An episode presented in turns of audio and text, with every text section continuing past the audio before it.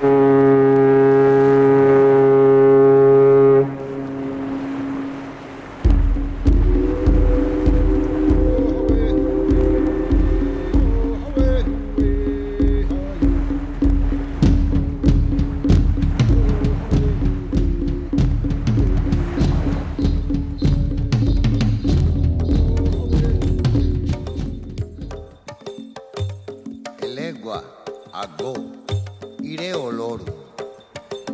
¿Qué tal estamos? Os enviamos nuestro saludo desde el programa Levando Anclas. Nos escucháis a través de la sintonía de Radio Euskadi.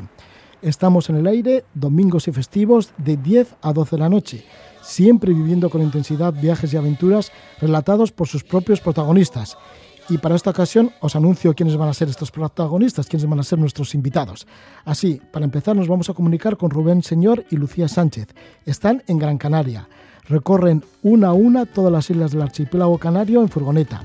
Han publicado dos libros que recogen sus andanzas por diferentes partes del mundo. Uno de ellos es Viajando con mochila, recopila los viajes en pareja y otro es Viajando con bebé, la continuación de sus periplos después de que naciera Coque, su hijo. Así que hablaremos de estos dos libros, Viajando con mochila y Viajando con bebé, dos libros que contienen cantidad de anécdotas de muchísimos países en los que han vivido y además un montón de consejos para viajar con bebé. Luego volveremos a escuchar a Óscar Gabaldón. Estuvo aquí en Levando Anclas hace unas semanas y nos relató el segundo capítulo de sus andanzas por el reino de Bután, en el Himalaya. Me despisté y me salté el capítulo primero, que esta noche sí que lo vamos a escuchar. Óscar ha quedado asombrado de todo lo que ha visto y vivido en Bután. Conoceremos cómo ha sido ese primer capítulo de su estancia en Bután, que estuvo bastantes días y además metido en, bueno, en conexión con las gentes del lugar, las gentes del Bután. Estaremos también en este programa de Levando Anclas con Miguel Ángel Julián. Vive en Rusia, bueno, no todo, no siempre, y ahora con el tema del coronavirus, pues se encuentra en Barcelona, que es su ciudad natal. Bueno, pero Miguel Ángel Julián tiene familia allí en Rusia, pertenece a la Sociedad Geográfica Rusa, es etnógrafo y se ha relacionado con algunas de las 40 etnias que habitan el territorio siberiano. Publica el libro El Ártico Siberiano, Territorio Desconocido nos cuenta esta noche, entre otras cosas, pues nos comenta cómo entrevistó a una mujer descendiente de la etnia Keret, una etnia que ya ha desaparecido. Estaremos también con Pablo Stuber y Chiar Marcortigui. Han ido en bicicleta enlazando diferentes puntos de la geografía del Estado español. Han estado por Castilla y León, por Galicia, por Asturias, Cantabria, Euskal Herria, también por Cataluña. Un viaje en contacto con la naturaleza y la vida rural. Escucharemos a Pablo Stuber y Echea Marcotegui, no os lo perdáis, pero antes nos queda bastante recorrido. Estamos en conexión con Gran Canaria.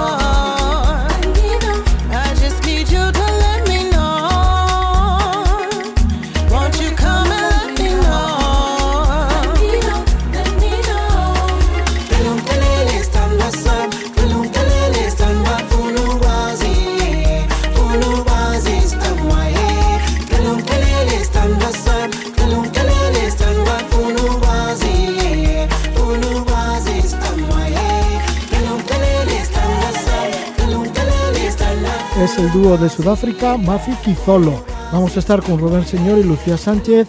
Han viajado con mochila y viajado con bebé durante bastante tiempo. Bueno, primero pasaron de viajar con mochila a viajar con bebé. En 2013, en plena crisis económica, se atrevieron a comprar un billete de ida a Pekín. En menos de cuatro meses dejaron sus trabajos, ahorraron todo lo que pudieron y se lanzaron a dar una vuelta al mundo que luego se dieron cuenta que les iba a dar la vuelta a su vida anterior, ya que nada sería igual cuando regresaron de esa vuelta al mundo. Circunvalar el orbe les llevó un año y visitaron 17 países. Posteriormente se fueron a Asia durante nueve meses y estuvieron en seis países. Debían elegir entre formar una familia o seguir viajando. Parece, parece que van a optar por lo segundo, pues no estaban dispuestos a renunciar a su vida como viajeros. Sin embargo, no contaban con el efecto sorpresa. Sintieron un amor a primera vista cuando se cruzaban niños viajeros.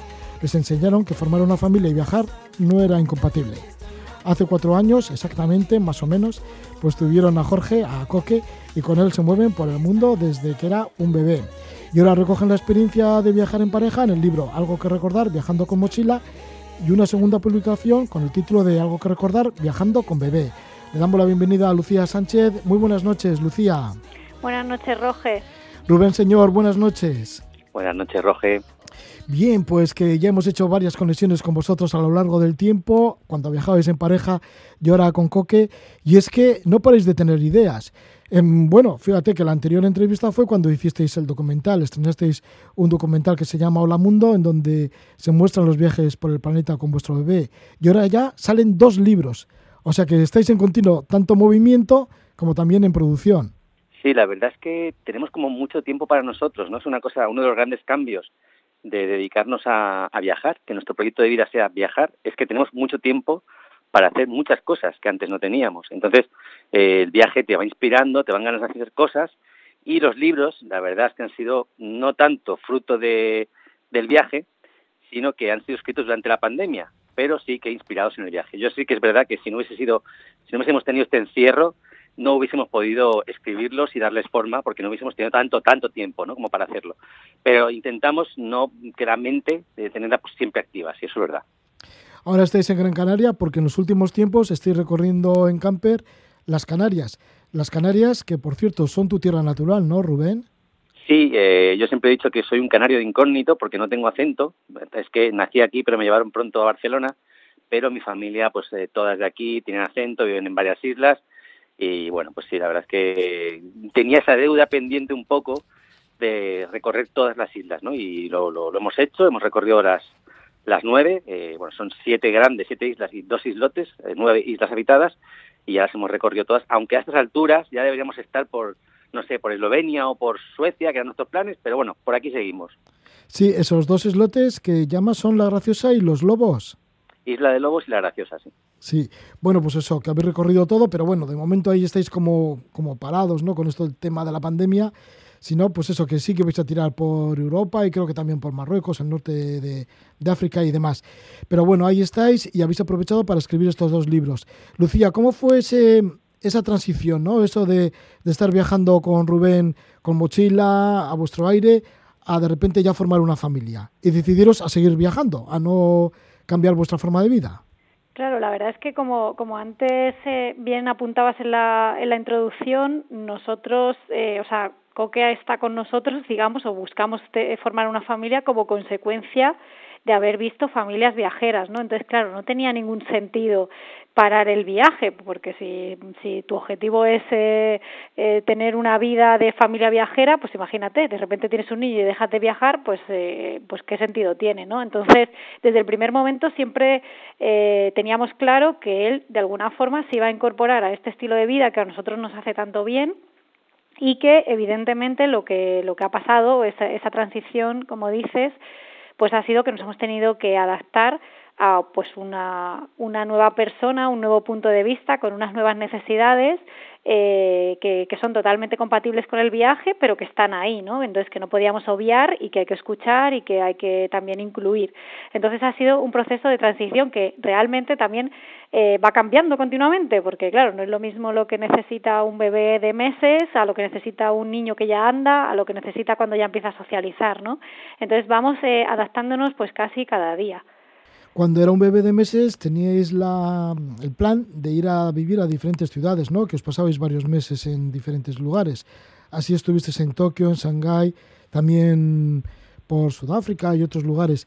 Esa, esa forma de vida sí que fue bastante interesante e innovadora, ¿no?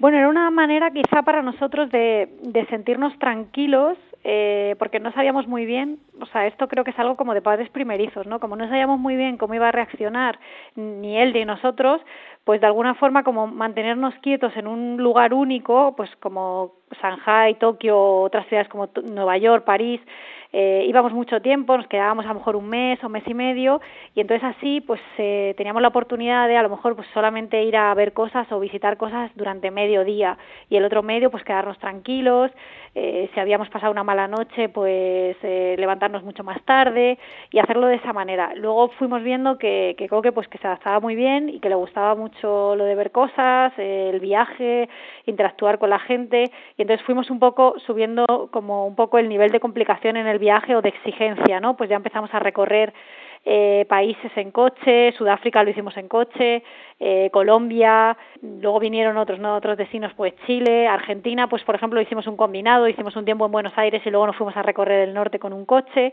y, y más o menos yo creo que fue un poco más que lo que Coque iba aguantando, lo que nosotros íbamos un poco eh, pues aprendiendo a ser padres, ¿no? Que pues cuando tienes un hijo y sobre todo en estos tiempos que de una generación a otra pasa tanto tiempo, eh, pues no tenemos manual y se nos ha olvidado, ¿no? No es como, uy, hace mucho que no tengo un bebé cerca.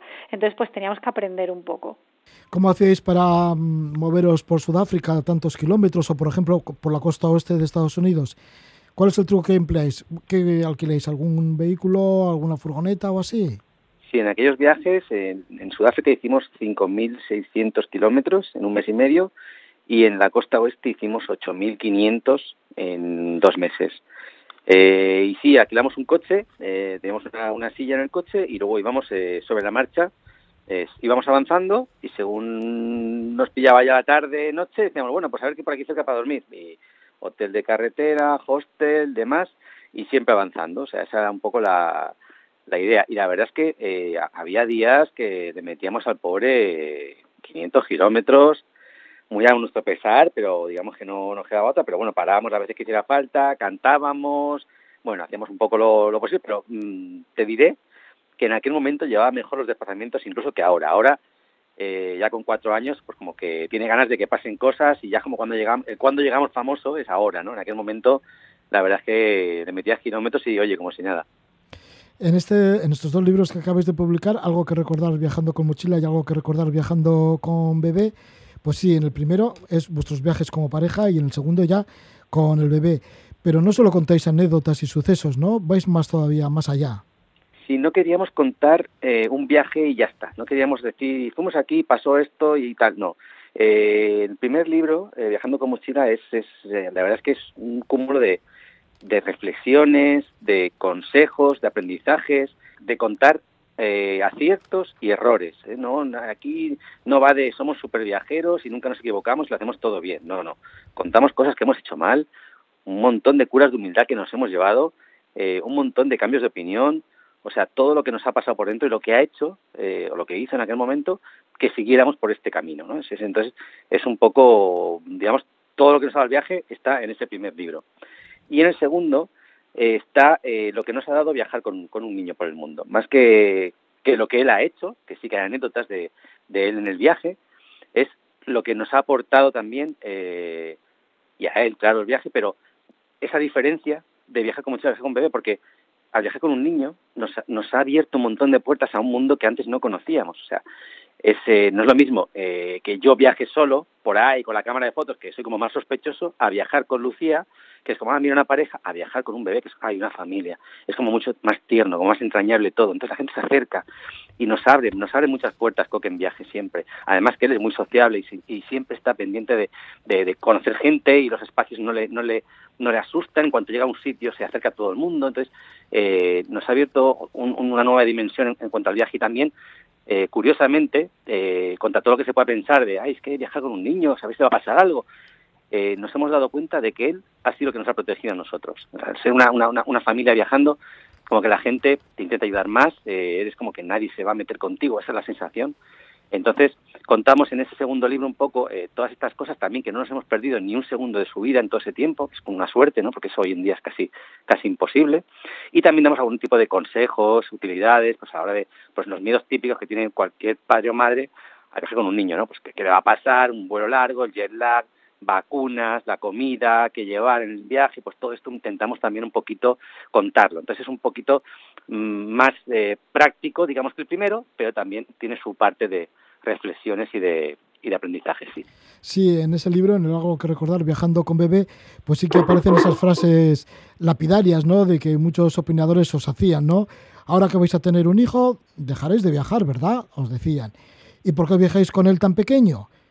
Bueno, pues este típico de, eh, estas típicas preguntas que, que las habrán repetido muchas veces, ¿no? ¿Cuál es vuestra opinión sobre todo ello, sobre estas frases?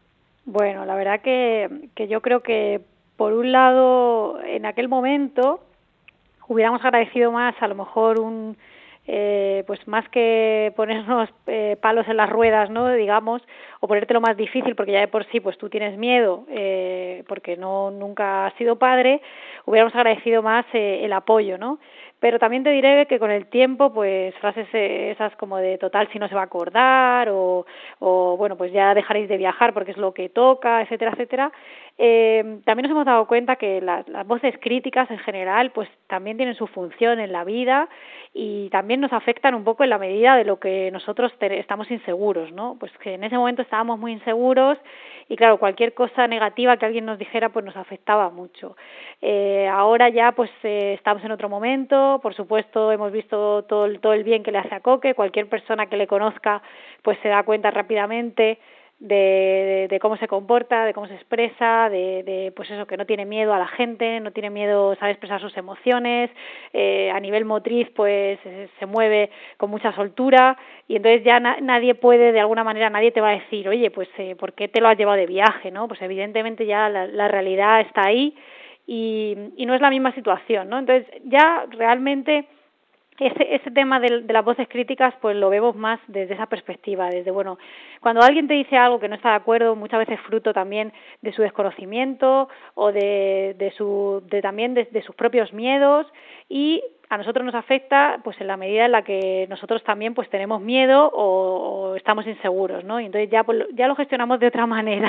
Pero hay muchos artículos en ese libro, en algo que recordar viajando con bebé, en los que damos respuesta a eso y damos respuesta eh, pues eh, un poco eh, originada pues en esa rabia que sientes cuando no tienes con qué dar respuesta no cuando alguien te dice eh, yo soy padre y sé que no se puede viajar con un bebé y tú me estás diciendo que sí se puede porque todavía no eres padre y no lo sabes o no eres madre, ¿no? Entonces, y tú no tienes respuesta, porque la verdad está ahí, y la verdad es que tú, tu bebé todavía no ha nacido, y tú no has podido saber en primera persona si eso es cierto o no.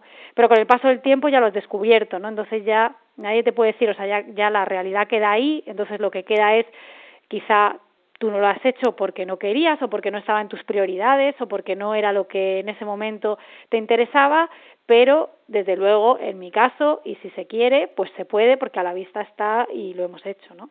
Sí, son reflexiones que van apareciendo en el libro de todas estas vivencias y también aprendizajes. Y volviendo al otro libro, al de cuando viajabais con mochila los dos solos, sin coque, todavía no habían nacido ni pensabais que ibais a tener familia. Y esto aparece en ese libro, algo que recordar viajando con mochila. Y sí que habéis aprendido mucho ¿no? de la forma de viajar, porque contáis un caso en Varanasi de pagar por sacar una foto, o en Filipinas que fuisteis un poco gorrones y no pagasteis un bocata y alguna cosa así que en una fiesta que había, ¿no? Jolín, qué mal que hayamos contado eso, ¿no? ¿Verdad? es que da una vergüenza ajena. Sí, pero bueno, eso forma parte de, de, lo, de lo que vas aprendiendo, ¿no? Y de que no tienes que ser así.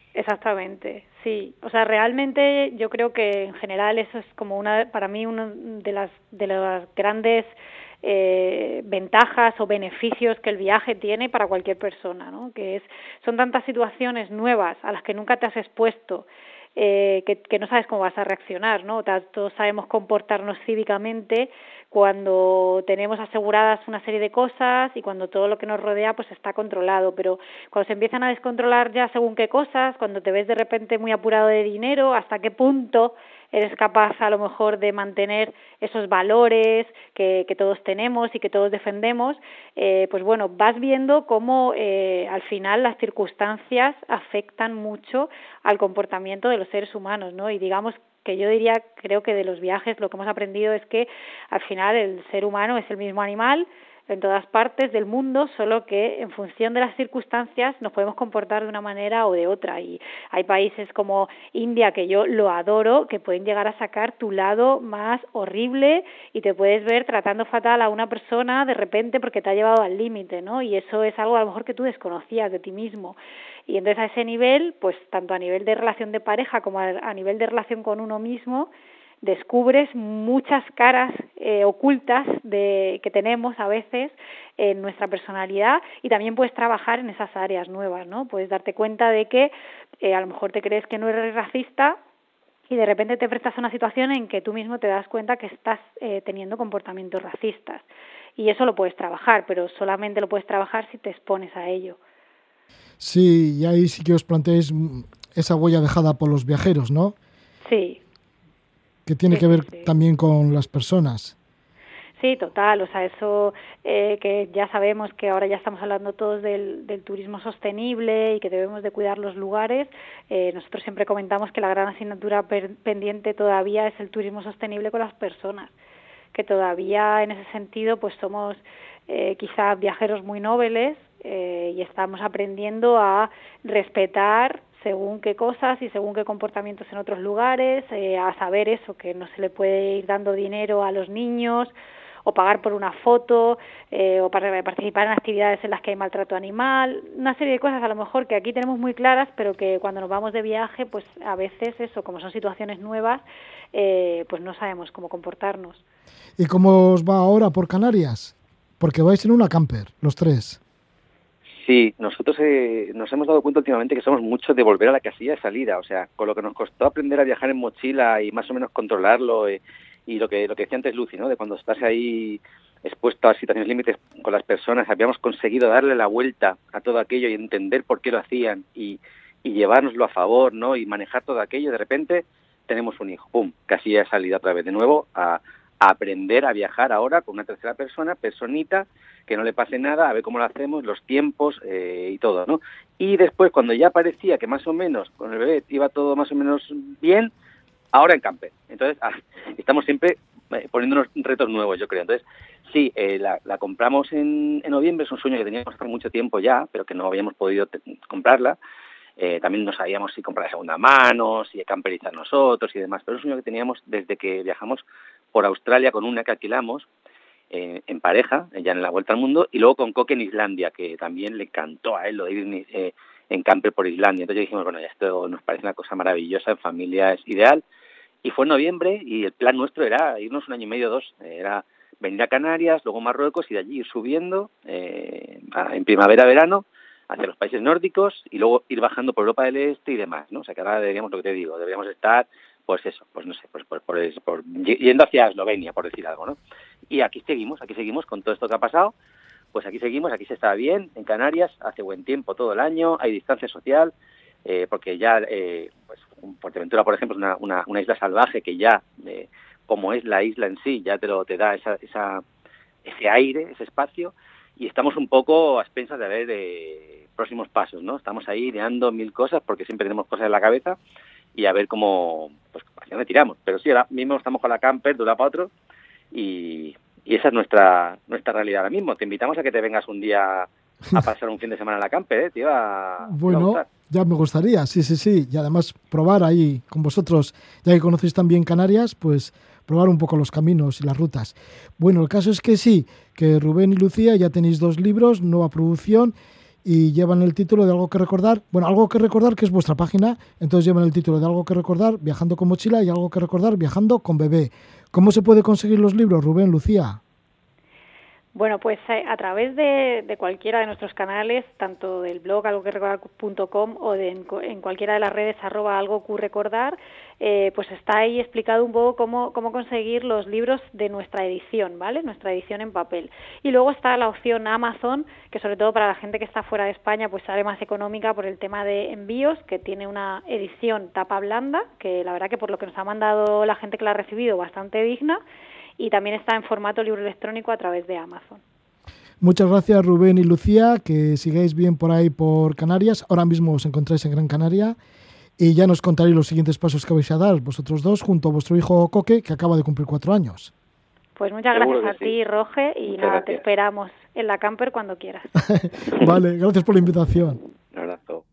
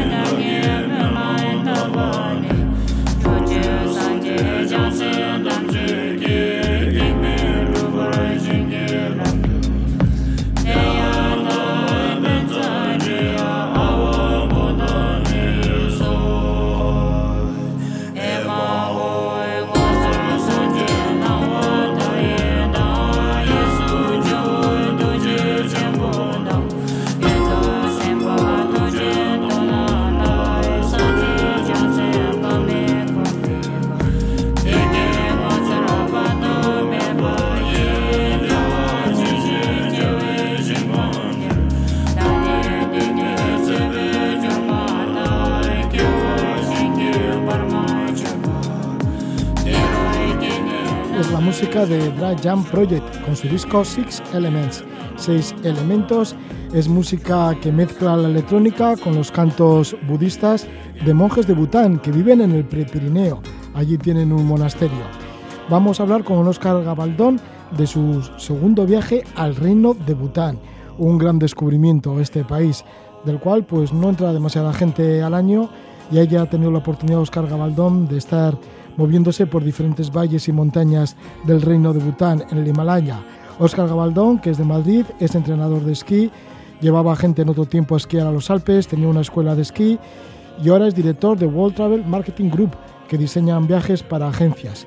Lleva más de 26 años en el mercado de turismo y sus países favoritos a los que acude Raudo eh, son Tanzania, Nepal, en donde ha vivido, por ejemplo, vivió en el año 1997 todo un año en la zona de Pokhara y también otro de sus países preferidos, favoritos, es Bután. Recientemente ha estado allí en Bután, inclusive también en Nepal. Le damos la bienvenida a Oscar Gabaldón. Muy buenas noches, Oscar. Buenas noches, Roge. ¿Cómo estamos? Pues sí, ya tu segunda vez en Bután y vienes maravillado del lugar, por los aromas, por los hongos, entre otras cosas, y por todas las maravillas que tiene este país tan particular. Sí, la verdad que es un país entrañable y, espero que lo sigan cuidando así mucho tiempo, que en ello están. Y bueno, aconsejo a todo el mundo visitar ese país, porque es una, es una auténtica maravilla entre las montañas del Himalaya. El reino perdido le llaman. Bueno, no el reino perdido, el reino del dragón le llaman. así es llamado y la bandera del país es, eh, es un dragón y es un auténtico reino tibetano, ¿no? Eh, sitio entrañable. ¿Cómo se llega a Bután? Porque mm, no sé si el visado es difícil. Luego, claro, también hay que pagar bastante por cada día que se está viviendo allí o que se está uno moviendo por allí, porque tiene una tasa de turismo de unos 200 dólares al día. Bueno, para empezar, ¿cómo es llegar y cómo es esta tasa? ¿Y cómo es el visado? Os voy a contar un poco. Es un país pequeño, solamente tiene 780.000 personas. Y, bueno, pues eh, eh, para llegar ahí hay que pedir un visado siempre hay que intentar pedir el visado bien al gobierno, a inmigración o a una agencia de viajes de allí, que es como intentan eh, eh, que se gestione la llegada de cualquier turista, ¿vale? Y eh, se puede llegar, solamente se puede llegar o bien por, por tierra desde India o bien por avión desde Nepal, desde Calcuta, desde Delhi o desde Bangkok, ¿vale? Eh, solamente vuelan dos compañías eh, eh, en este país, que son las butanesas, Bhutan Airlines y Drakan. Son las dos compañías únicas que pueden entrar al aeropuerto. Es un aeropuerto dentro de los aeropuertos del mundo. dentro de, este aeropuerto está dentro de los 10 aeropuertos más peligrosos del mundo, porque entran, entras de montañas de 5.000 metros al aeropuerto que está a, 2.200 eh, y pico metros de altura. ¿no? Entonces es un aeropuerto complicado y solo pilotos mm, muy expertos eh, pueden, pueden entrar eh, eh, con, el, con el avión a este aeropuerto. Entonces, comentábamos de la visa. La visa sí es importante que se, se, se pida con un mes de antelación, ¿vale? Porque, bueno, pues es un, toda la gestión en este país es buena, pero tarda tiempo, ¿no? Entonces tú, desde que lo mandas hasta que recibes todo, puedes tardar en tener tu visa un mes. Entonces, un mes o 15, 20 días, un mes, ¿no? Entonces, yo recomiendo siempre, si son dos meses con antelación, mejor todavía, contra más tiempo para pedir la visa antes de viajar, muchísimo mejor. Luego hay una tasa, una tasa turística obligatoria que son unos 200, 250 dólares eh, diarios. Entonces, pero no os asustéis porque eh, dentro de esta tasa está incluido el alojamiento en hoteles de en hoteles tipo estándar, tipo boutique o tipo estándar, la comida, pensión completa, eh, un guía y el chofer para moverte eh, eh, con un coche por el país, ¿no? Entonces todos estos servicios están incluidos, ¿no? Dentro de la tasa de la tasa de turismo, ¿no? Y bueno, ellos utilizan este sistema para para que con esta tasa ellos tienen la educación y la sanidad gratuita y todo esto va para el pueblo, ¿no? Eh, es, lo, trabajan así y lo, y lo, y lo hacen así, ¿no? Entonces, bueno, es un país completamente budista, eh, ya te digo que hay muy poca gente, son todo valles en el Himalaya, entonces eh, se llega desde, por ejemplo, la forma más fácil de llegar es desde Kamandú, por ejemplo, la más cercana, es, no llega a una hora de vuelo, y, bueno, pues eh, eh, para llegar a Kamandú también hay que hacer un visado. Ese visado puede ser online y bueno, se puede hacer un, un día anterior. El día anterior puedes hacer el visado online.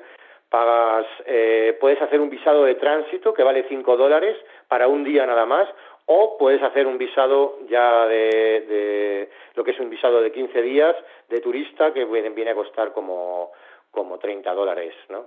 Entonces, bueno, eh, se puede hacer por internet y así luego no hay que esperar colas en la, en la entrada de Kamandú. Recomiendo pasar una noche en Kamandú, mínimo, antes de ir a Bután. Y bueno, si son más días, a mí me encanta Nepal y puedo recomendar a todo el mundo que Nepal es el sitio para no solo estar una noche, sino estar eh, un mes. Pero bueno, eh, ahora estamos hablando de Bután y, la, y estamos hablando de la forma más interesante y más rápida para poder llegar. ¿Cómo, sí, ¿Cómo es el aterrizaje en Paro, que es el aeropuerto de Bután? Dices que es uno de los 10 aeropuertos más peligrosos del mundo. Entonces, ¿qué es lo que se ve cuando vas aterrizando? Y cuando llegas a por fin a tierra dices, bueno, me he salvado, estoy vivo y además en uno de los países más maravillosos del mundo.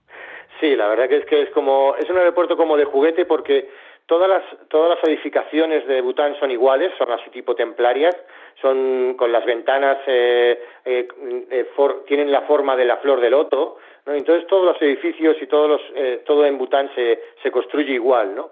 Entonces, eh, eh, cuando tú llegas, llegas por las montañas del Himalaya, ves el Everest, desde el Everest y todas las montañas de al lado del Everest, cuando mm, vas volando desde, desde hasta, hasta Paro, y bueno, llega un momento que el avión empieza a entrar en montañas más bajas de 5.000 metros y bueno, entra en un valle es muy divertido porque además entra en un valle cuando ya está bajando el avión, ya va parece que ya ha entrado en el valle, ¿no? Y ya va a coger la pista, pues todavía tiene que esquivar una montaña, esquiva la montaña y, entra en la pista, ¿no? es un momento, un momento en el que todo el mundo aplaude y, eh, al estar en tierra y todo el mundo dice, bueno, ya estoy aquí, ¿no? Y la verdad que es, es eh, la llegada es muy tranquila, no suele haber mucha gente en el, aeropuerto porque tampoco tienen muchos vuelos, entonces la entrada en el país es, es muy, muy tranquila, pasas el visado eh, eh, muy rápido, te, te esperan tu, tu, guía y enseguida pues te puedes ir al hotel en paro o a, o a Timpu, que es la capital que está a 50 kilómetros de paro, tampoco está muy lejos, está en el siguiente valle, ¿no? pero antes de llegar a Timpu, igual mm, se puede ir a una excursión al famoso Nido del Tigre, un monasterio sí, yo esa excursión, de dependiendo del viaje, la, la, recomiendo pues normalmente al final del viaje, ¿no? Pero en paro, aparte de tener la excursión del Nido del Tigre, y, cuidado, eh, no es para todo el mundo, es una excursión muy bonita, es un templo maravilloso del siglo VII, Eh, pero yo mm, mm, eh, quiero decir que son cinco horas andando hacia arriba y con bastante inclinación. Y hay un momento, bueno, hay gente que no puede, que, que puede llegar hasta la cafetería, que serían dos horas y media andando, la mitad del camino aproximadamente, pero ya te digo que yo, eh, depende de cada, de cada persona, si hay personas mayores que no están acostumbradas a andar, pues oye, pueden hacer caso, verlo desde abajo, o incluso hay caballos, a mí no me gusta utilizar los animales, lo siento mucho, pero hay caballos pequeños que suben a gente hasta la cafetería para, para poder verlo desde cerca, desde, bueno, todavía faltan dos horas y media por llegar, pero es un sitio maravilloso, pero para la gente que le guste andar y que esté acostumbrada un poquito a andar, ¿vale? Mm, gente que no haya andado, cuidado, eh, ahí... Eh, hay, pues eso, pendientes, eh, a veces te puedes incluso escurrir, hay que tener cuidado, nada más que... Sí, porque además está a, tres, a 3.100 metros de altura, lo que te tiene que dar el mal de altura también, ¿no? Si no estás bueno, habituado. Eh, eh, sí, desde, desde el mismo paro ya hay gente que tiene dolores de cabeza en, la misma ciudad. Timpu está un poquito más alto, también en la misma ciudad puedes tener dolores de cabeza. Recomiendo llevar paracetamol e ibuprofeno porque allí no hay, pero no es la calidad que tenemos aquí y, suele ser mezclado con otro medicamento. Entonces, yo recomiendo llevar tus propios medicamentos. Si tú utilizas para el dolor de cabeza tu, lo que tú utilices, o aspirina, pues llevarte tus aspirinas, porque luego allí te va a ser complicado conseguir. ¿no? Entonces, estábamos hablando de paro. Hay, un, paso muy bonito en paro que se llama el Valle de Ja ahí hay un paso de 3.900 metros de altura, el paso de Ja, ¿vale? Entonces, el que no quiera ir al, monasterio de Tigre lo puede ver desde abajo, hacerle alguna foto, lo que sea, y porque no quiere andar, puede ir en coche al Valle de Ja, que es un pequeño vallecito con, con, gente humilde, eh, ganadera y agricultora, y, con un templito muy auténtico y ahí es bonito pasar, pues eso, el que eh, yo por ejemplo a la gente que no puede subir el monasterio del Tigre, pues digo, pues unos van al monasterio del Tigre y los otros en el mismo momento se van a Ja y pasan el día en Ja y los otros en el monasterio del Tigre, ¿no? y así todo el mundo queda contento, ¿no? O se pueden hacer las dos, ¿no? Sí, sí. En, en, en, Paro, por ejemplo, se puede ya ver lo que es el Zon. El Zon es, eh, es como un palacio eh, eh, es un palacio donde se hace la vida gubernamental de gobierno, pues de tipo ayuntamiento, ¿no? Donde se llevan los papeles y tal, y además la vida monástica, ¿no? Todos los eh, toda, toda la vida de, de, los monjes budistas y con todas sus plegarias y tal, ¿no? entonces, en cada, en cada valle y en cada ciudad hay un zon, ¿no? El zon más importante, eh, donde se lleva, es el de Timpu eh, y el de Punaca, son los dos más importantes. El de Timpu porque es la capital y el de Punaca porque es el, el como el más grande y en donde se lleva en el Valle de Punaca se lleva toda la, la, vida, pues, hombre, pues hay monjes que llevan 20 años en estado de meditación. Y yo preguntaba, ¿y por qué esta gente está en estado de meditación? Y dicen, no, no, por la paz mundial. Y decían, joder, qué maravilla, ¿no? Entonces, eh, eh, tiene de los mm, zon que tienen más importancia es el de Punaca, ¿vale? Todos tienen importancia porque todos llevan la vida gubernamental y, la vida espiritual, mezclan las dos cosas, ¿no? Pero el de los, de los, más importantes es el y más grande es el de Punaca, que además le atraviesan dos ríos. Bueno, seguimos, estamos en paro, en Paro se puede ver, hay una calle principal donde está llena de tiendas con artesanía eh, de la zona de la zona de allí y tal, ¿no? De la zona de, de, de, todo de Bután, ¿no? Puedes encontrar y, y bueno, desde Paro eh, pasas una noche eh, o dos, depende de las actividades que puedas hacer, porque hay mucho, hay incluso para hacer trekking, el que le guste el trekking. Hay un trekking corto que a mí me encanta, que pasa por el monasterio del Tigre, que es pasando una noche a 4.500 metros y, bajando luego por el, por el, lado del monasterio del, Tigre. Se sale desde la ciudad de Paro y es un trekking de una noche. O sea, es un, eh, es, un trekking corto y, hay que pasar una noche fuera, ¿no? Y luego hay otro muy bonito también, que son cuatro noches, que se llega a 5.000... 5.400, ¿vale? Y eh, este va desde, desde Paru a Timpu. y son cuatro días y pico andando, muy bonito, el recorrido es precioso y, bueno, pues eh, este ya es más largo, es un, es un, es un trekking ya para, para gente un poquito más experta y gente que quiera ya andar un poquito más. Y, bueno, hay muchísimos trekking, sobre todo pues eh, también tienes bicicleta para andar por montones de sitios en bicicleta, puedes hacer todo el país entero en bicicleta.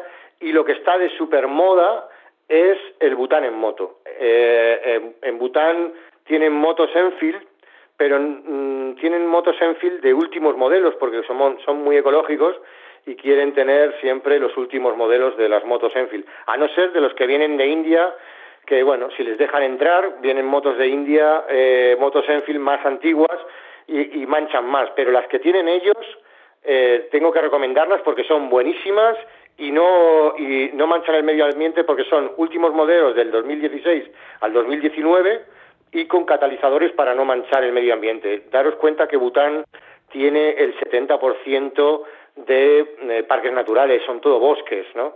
Y igual que el 70% de la sociedad se dedica a la agricultura y tal. Entonces es un país muy ecológico, ellos eh, generan agua, o sea, generan electricidad para, con, todo el agua que tienen y todas las montañas que tienen, generan electricidad para, para India y para China.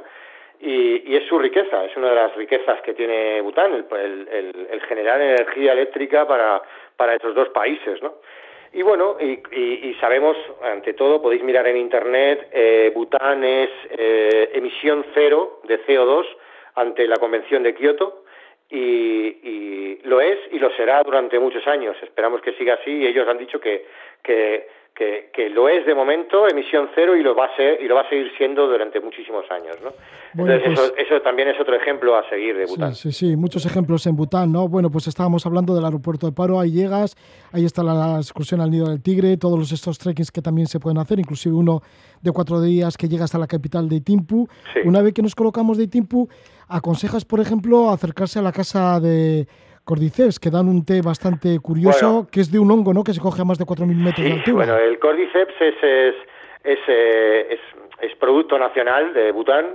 Es un hongo que se coge a 5.000 metros de altura, en praderas de 5.000 metros de altura. Las familias eh, suben, familias de, de agricultores, suben a, a esa altura y sentados de rodillas en el suelo, lo podéis mirar en internet, cómo van buscando eh, entre las hierbas y encuentran el hongo y, lo, cogen con cuidado porque al hongo está enganchado un gusano. Un gusano que se ha quedado petrificado y, al, comer el hongo, al absorber del hongo, se ha quedado muerto y petrificado en el, en el, en el hongo.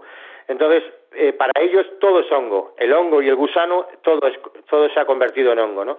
Entonces, ese hongo, el kilo vale 14.000 euros, el kilo, cuesta muchísimo conseguirlo y, bueno, en Bután lo tienes. Eh, yo este viaje he traído algunos y, bueno, eh, cuesta lo que es... En la capital tú puedes comprar por 5 dólares o 6 dólares aproximadamente un, un hongo, solo uno, ¿no? Pues yo negociando con una señora en el bosque, al final conseguí 8 por 15 dólares aproximadamente, ¿no? Fue una negociación muy interesante, yo, yo luego le di otras cosas mías y, y tal, y bueno, fue una, una negociación muy bonita.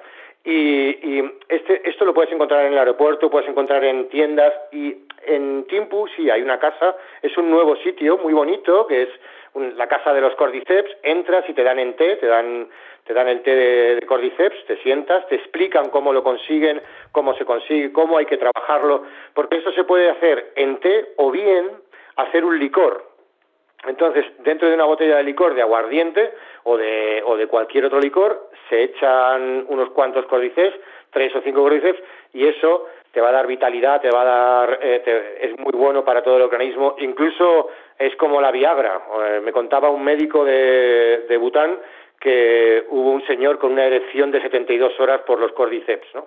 entonces, entonces y, bueno, me decía, era gracioso porque me decía el hombre, la verdad es que lo bueno de todo es que no fue dolorosa la erección, y digo, bueno, bueno, pero bueno, eso es una, son historias de contar allí de Botán, ¿no? Que, que pasan, ¿no? entonces, pues como decíamos, Timpu no es lo más importante la caza de los cordyceps, es una atracción más ¿no? El que eh, una actividad más que se puede hacer. En Timpu tenemos eh, lo primero cuando uno entra en el valle de Timpu, es un valle precioso, entras y en lo alto de la montaña vas a ver un Buda dorado de 50 metros, el Buda Point.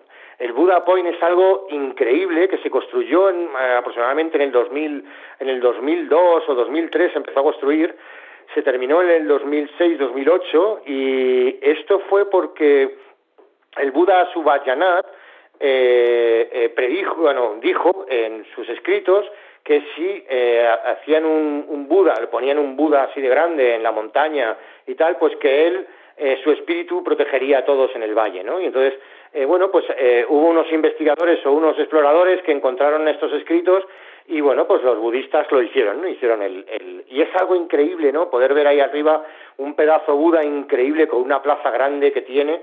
Y yo lo, yo la primera vez que estuve allí lo vi con miles de personas meditando porque era el eso era el, el, cumpleaños del rey y entonces eh, para ese momento eh, conmemoraban el, el, el, pues eso ese el sitio este Buda Point ¿no? y miles de personas de muchos sitios peregrinaron hasta allí para para meditar y bueno ahí además dentro del Buda abajo hay como un, una estancia en la que están eh, personas escribiendo constantemente en sánscrito las palabras de Buda y de ahí pasan a todos los monasterios del mundo. O sea, es como el cuartel general, el cuartel general de la palabra de Buda, ¿no? Un sitio impresionante, la verdad, en medio del bosque, es un sitio muy, muy auténtico. Otra cosa que se puede ver en Timpu es el animal, el taquín, que es, es como una, entre una oveja y un carne, no sé, es un, una, un animal raro, ¿vale? Es como como una oveja grande, marrón, ¿sabes? Eh, con un morro así, un morro largo, ¿no? Es un animal que solamente se ve ahí, ¿sabes? En, en Bután. Sí, que es símbolo nacional de Bután. Es el símbolo nacional, sí, sí. el, el ¿no? Es, es, es, es, un ovino muy extraño, ¿no? Pero bueno, también se puede ver allí en Timpu, ¿no?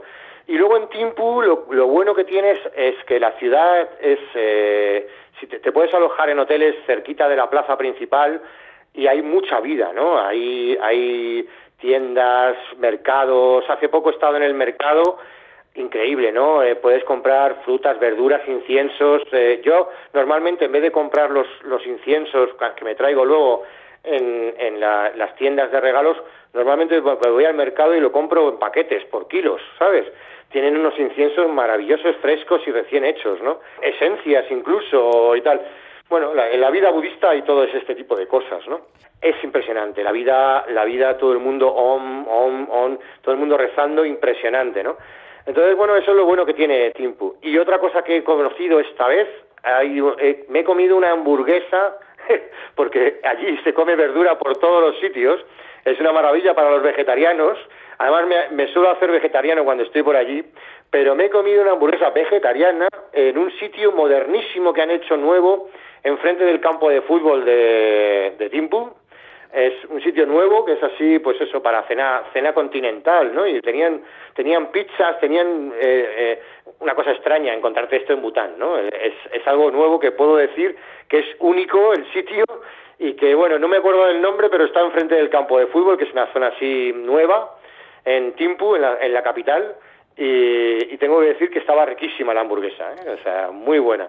Y, y lo demás es, es, eh, por todos los sitios vas a encontrar verdura, ellos comen, comen con todo, le echan, a todo le echan unas, unas guindillas, son como pimientos pequeños, mm, no es como la guindilla india, es más grande, es como los pimientos de padrón, más grande que los pimientos de padrón nuestros, un poco como los pimientos que tenéis en el País Vasco, ¿vale? Que se, que se comen en ración, que son verdes. Eh, es de este tipo y los hay verdes y rojos.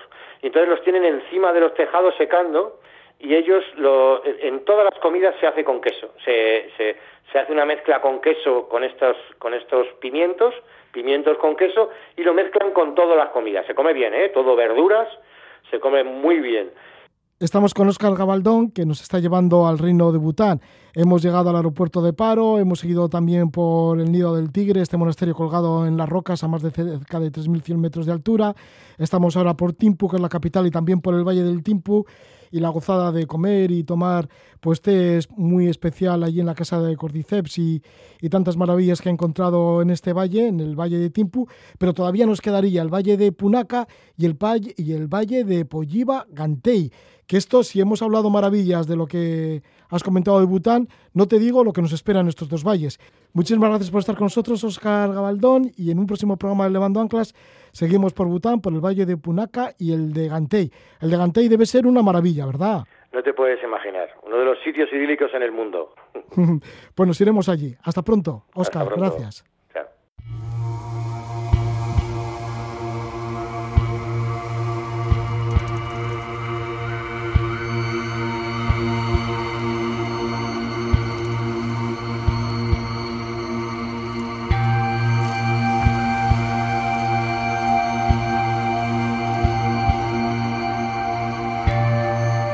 Oscar Gabaldón regresa entusiasmado del Himalaya, de Bután, del reino de Bután.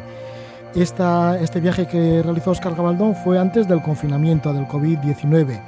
Hace unas semanas emitimos la segunda parte de su estancia en Bután. Empezamos por la segunda y no por la primera, me despisté, pero bueno, ahora que aparece ya la primera. Y Oscar últimamente, he hablado con él y últimamente ha estado por Tanzania, así que tendremos otro programa con Oscar que nos hablará de su estancia en Tanzania. Ahora llegamos ya a las noticias de las 11 de la noche. Os voy a poner con la música de Mikel Ordangarín y una canción bien bonita que es Mendian Gora Aricha, de su disco Margolaria. Escuchamos a Mikel Ordangarín y después de las noticias volvemos con más aventuras.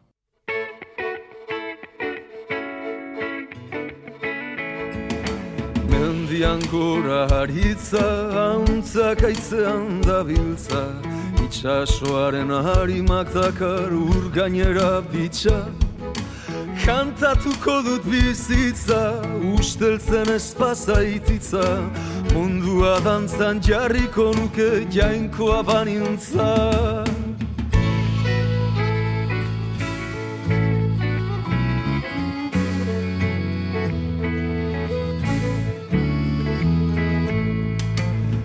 Euskal Herriko tristura, soñeko beltzen joskura. Txori negartiz bete da eta humore sustua. Elmaidazu freskura, ura eskutik eskura.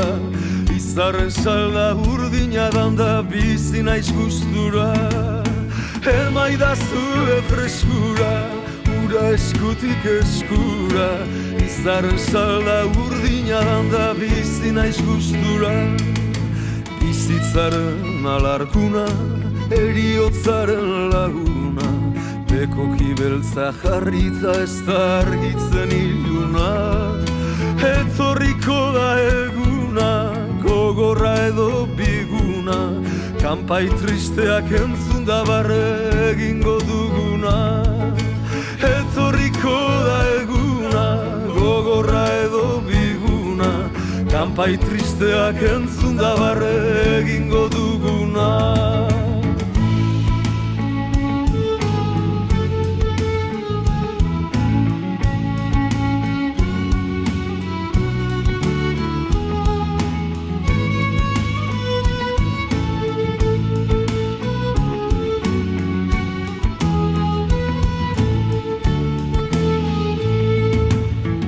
Euskal Herriko poeta, kanpo santuko trompeta, hil kanpaiari tiraka eta utxari topeka.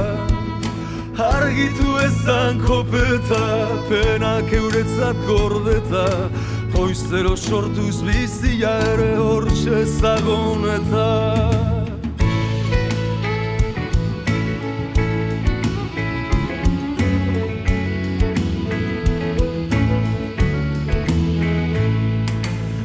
Etxe bete demonio iuti eta txilio Biot zerrea daukanak ez du hortako balio Inotzari berdin dio esne ardo naizolio Einilko eta ez ginen penaz bizitzeko jaio mundua ez da beti jai, inoiz tristea ere bai, baina badira mila motibo kantatzeko alai.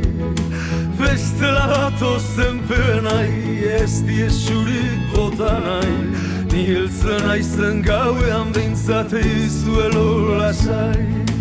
Bestela dato zenpen nahi, ez diesurik bota nahi, Niltzen aizen gauean behintzate izuelo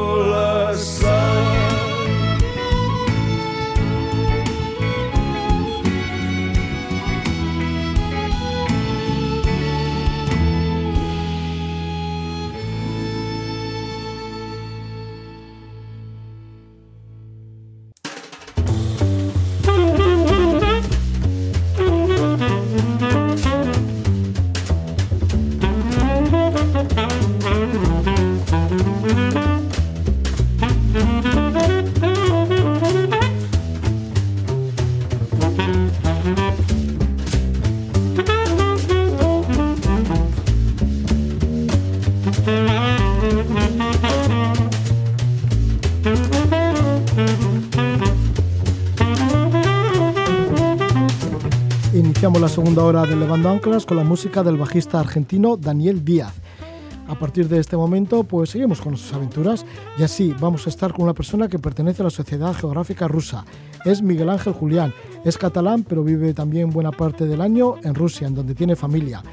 Él ha estado en contacto con algunas de las 40 etnias que habitan el vasto territorio siberiano y publica un libro con el título de El Ártico Siberiano, Territorio Desconocido. Hablaremos de esos territorios desconocidos por donde se ha perdido nuestro primer invitado de esta segunda hora, que es Miguel Ángel Julián. Y luego estaremos con Pablo Strubel y Chier Marcotegui, que nos comentan un viaje que han realizado después del confinamiento. Pablo cogió su bicicleta, salió de su portal y se fue a visitar a su madre en Coruña. Se fue hasta Galicia en la bici y luego continuó mucho más por el Cantábrico y Chiar se unió en Santander y fueron hasta Pamplona, en donde Chiar tiene familia y de allí estuvieron recorriendo Cataluña, todo ello en bicicleta. Nos lo contarán Itziar Marcotegui y Pablo Strubel. Ahora nos vamos hacia el Ártico siberiano.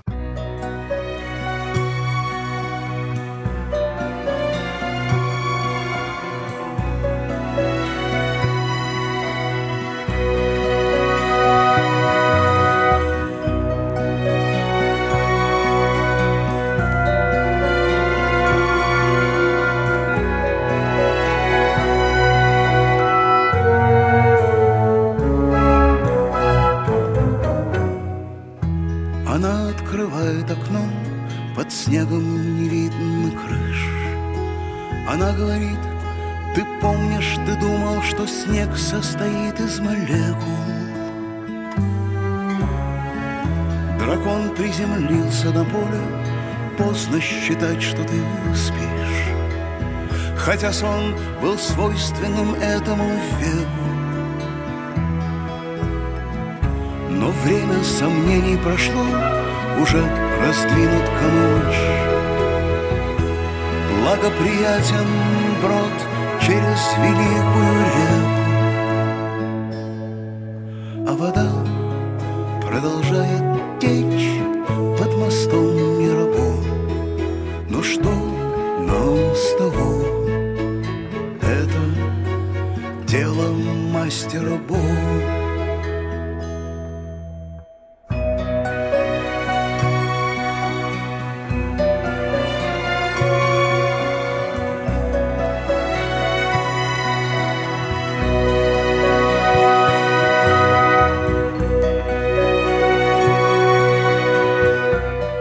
Es el grupo ruso Aquarium junto con Kiyu Virtuosi y nos vamos a acercar a la Siberia Ártica. Sí, vamos a pasar bastante frío y allí va mucho, pero que mucho nuestro invitado, Miguel Ángel Julián. Bueno, va tanto que ya tiene casa en Tonks, en una de las localidades, en una de las ciudades siberianas.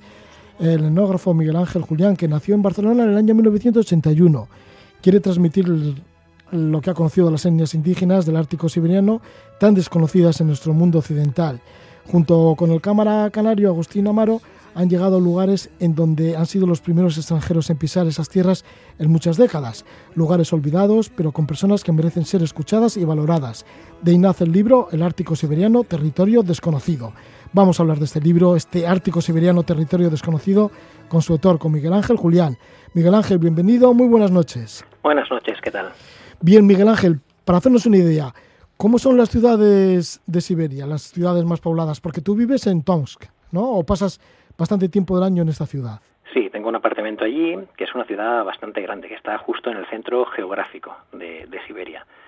Y bueno, la gente lo desconoce, pero hay ciudades bastante, bastante pobladas por, por Siberia. Eh, todas ellas acostumbran a estar en, en, la ruta del transiberiano y, por ejemplo, la tercera ciudad más grande de Rusia después de Moscú y San Petersburgo es una ciudad siberiana que es Novosibirsk, que es su capital. Pero podemos encontrarnos ciudades como Omsk, Yekaterinburgo, que estaría ya en el límite, Irkutsk, que son, bueno, Krasnoyarsk, que son ciudades ya bastante grandes. Y, y, bueno, en, el Ártico, digamos que las tres ciudades más grandes que existen en el Ártico son rusas. Son la ciudad de Norilsk, de Murmansk y de Vorkuta. Y son las, las tres grandes capitales del Ártico, no solamente del Ártico ruso. ¿Cómo es la vida en una gran urbe en Siberia, sobre todo en invierno? ¿Cómo aguantáis el frío? ¿Cómo se vive? ¿Cómo te adaptas a la forma de vida?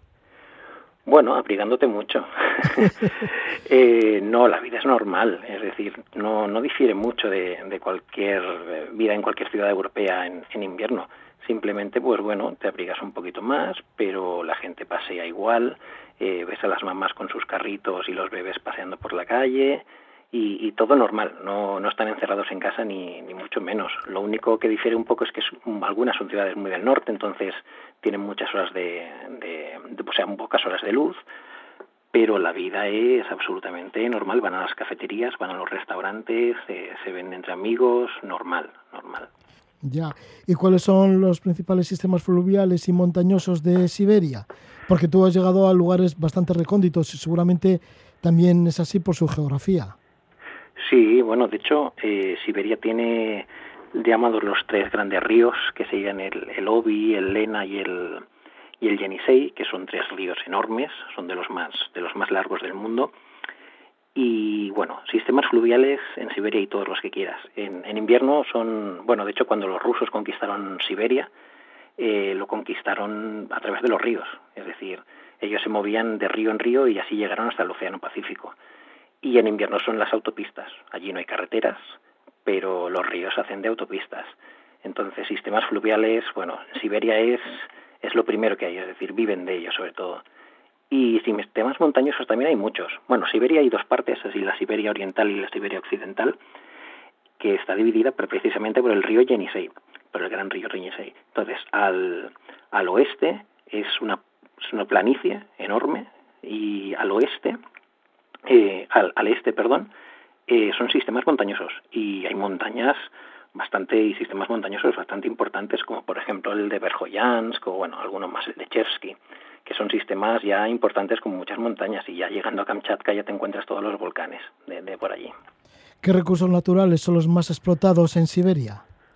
De todo, eh, allí hay de todo, es decir, en Yakutia se explota mucho los diamantes, en la península de Taimir tienes eh, tierras raras, tienes eh, níquel, tienes carbón, tienes, tienes un poco de todo. En Yamalia tienes cada región tiene sus cosas, pero sí que es verdad que bueno tienen de todo y la industria maderera también es muy importante, claro, y es todo, todo bosque, la taiga y bueno, allí les sobra, es decir, de recursos naturales tienen, tienen de todo tipo. ¿Cuántas etnias indígenas minoritarias habitan la zona? Porque de eso habla tu libro, ¿no? en el que calculas que como 40. Y bueno, pues sí, coméntanos un poquito cuántas pueden ser estas etnias y luego cómo se comunican entre ellas. Sí, a ver, etnias minoritarias, que son las que tienen menos de 50.000 habitantes, eh, en Siberia hay unas, unas 40, eh, oficialmente. eh, en el Ártico ya, esos ya son menos, y las más, más minoritarias se podría decir que de, de oeste a este podrían ser los samis, Después, un poco más al, al, al este, tenemos, a los Nenets. Luego los, los Enganasán y los Dolgán. Hay un grupo muy pequeño, muy desconocido, que se llaman Enets. En lugar de Nenets son Enets, que son la más minoritaria actualmente, que quedan alrededor de 100. Y luego ya en la parte más oriental ya encontramos a, los Chukchi, a los, a los Ebeni, Y bueno, diríamos que en la zona ártica hay unas 10, 11 etnias indígenas por, por la zona. Y entre ellas, eh, bueno, se comunican eh, en ruso. Eh, en Chukotka se suelen comunicar también en, en, el idioma propio, en la lengua chukchi. Pero bueno, sí que es verdad que la comunicación es la necesaria para que ellos colaboren en el pastoreo de renos. Hay zonas fronterizas entre etnias, en la cual en un campamento te encuentras miembros de, muchas etnias distintas.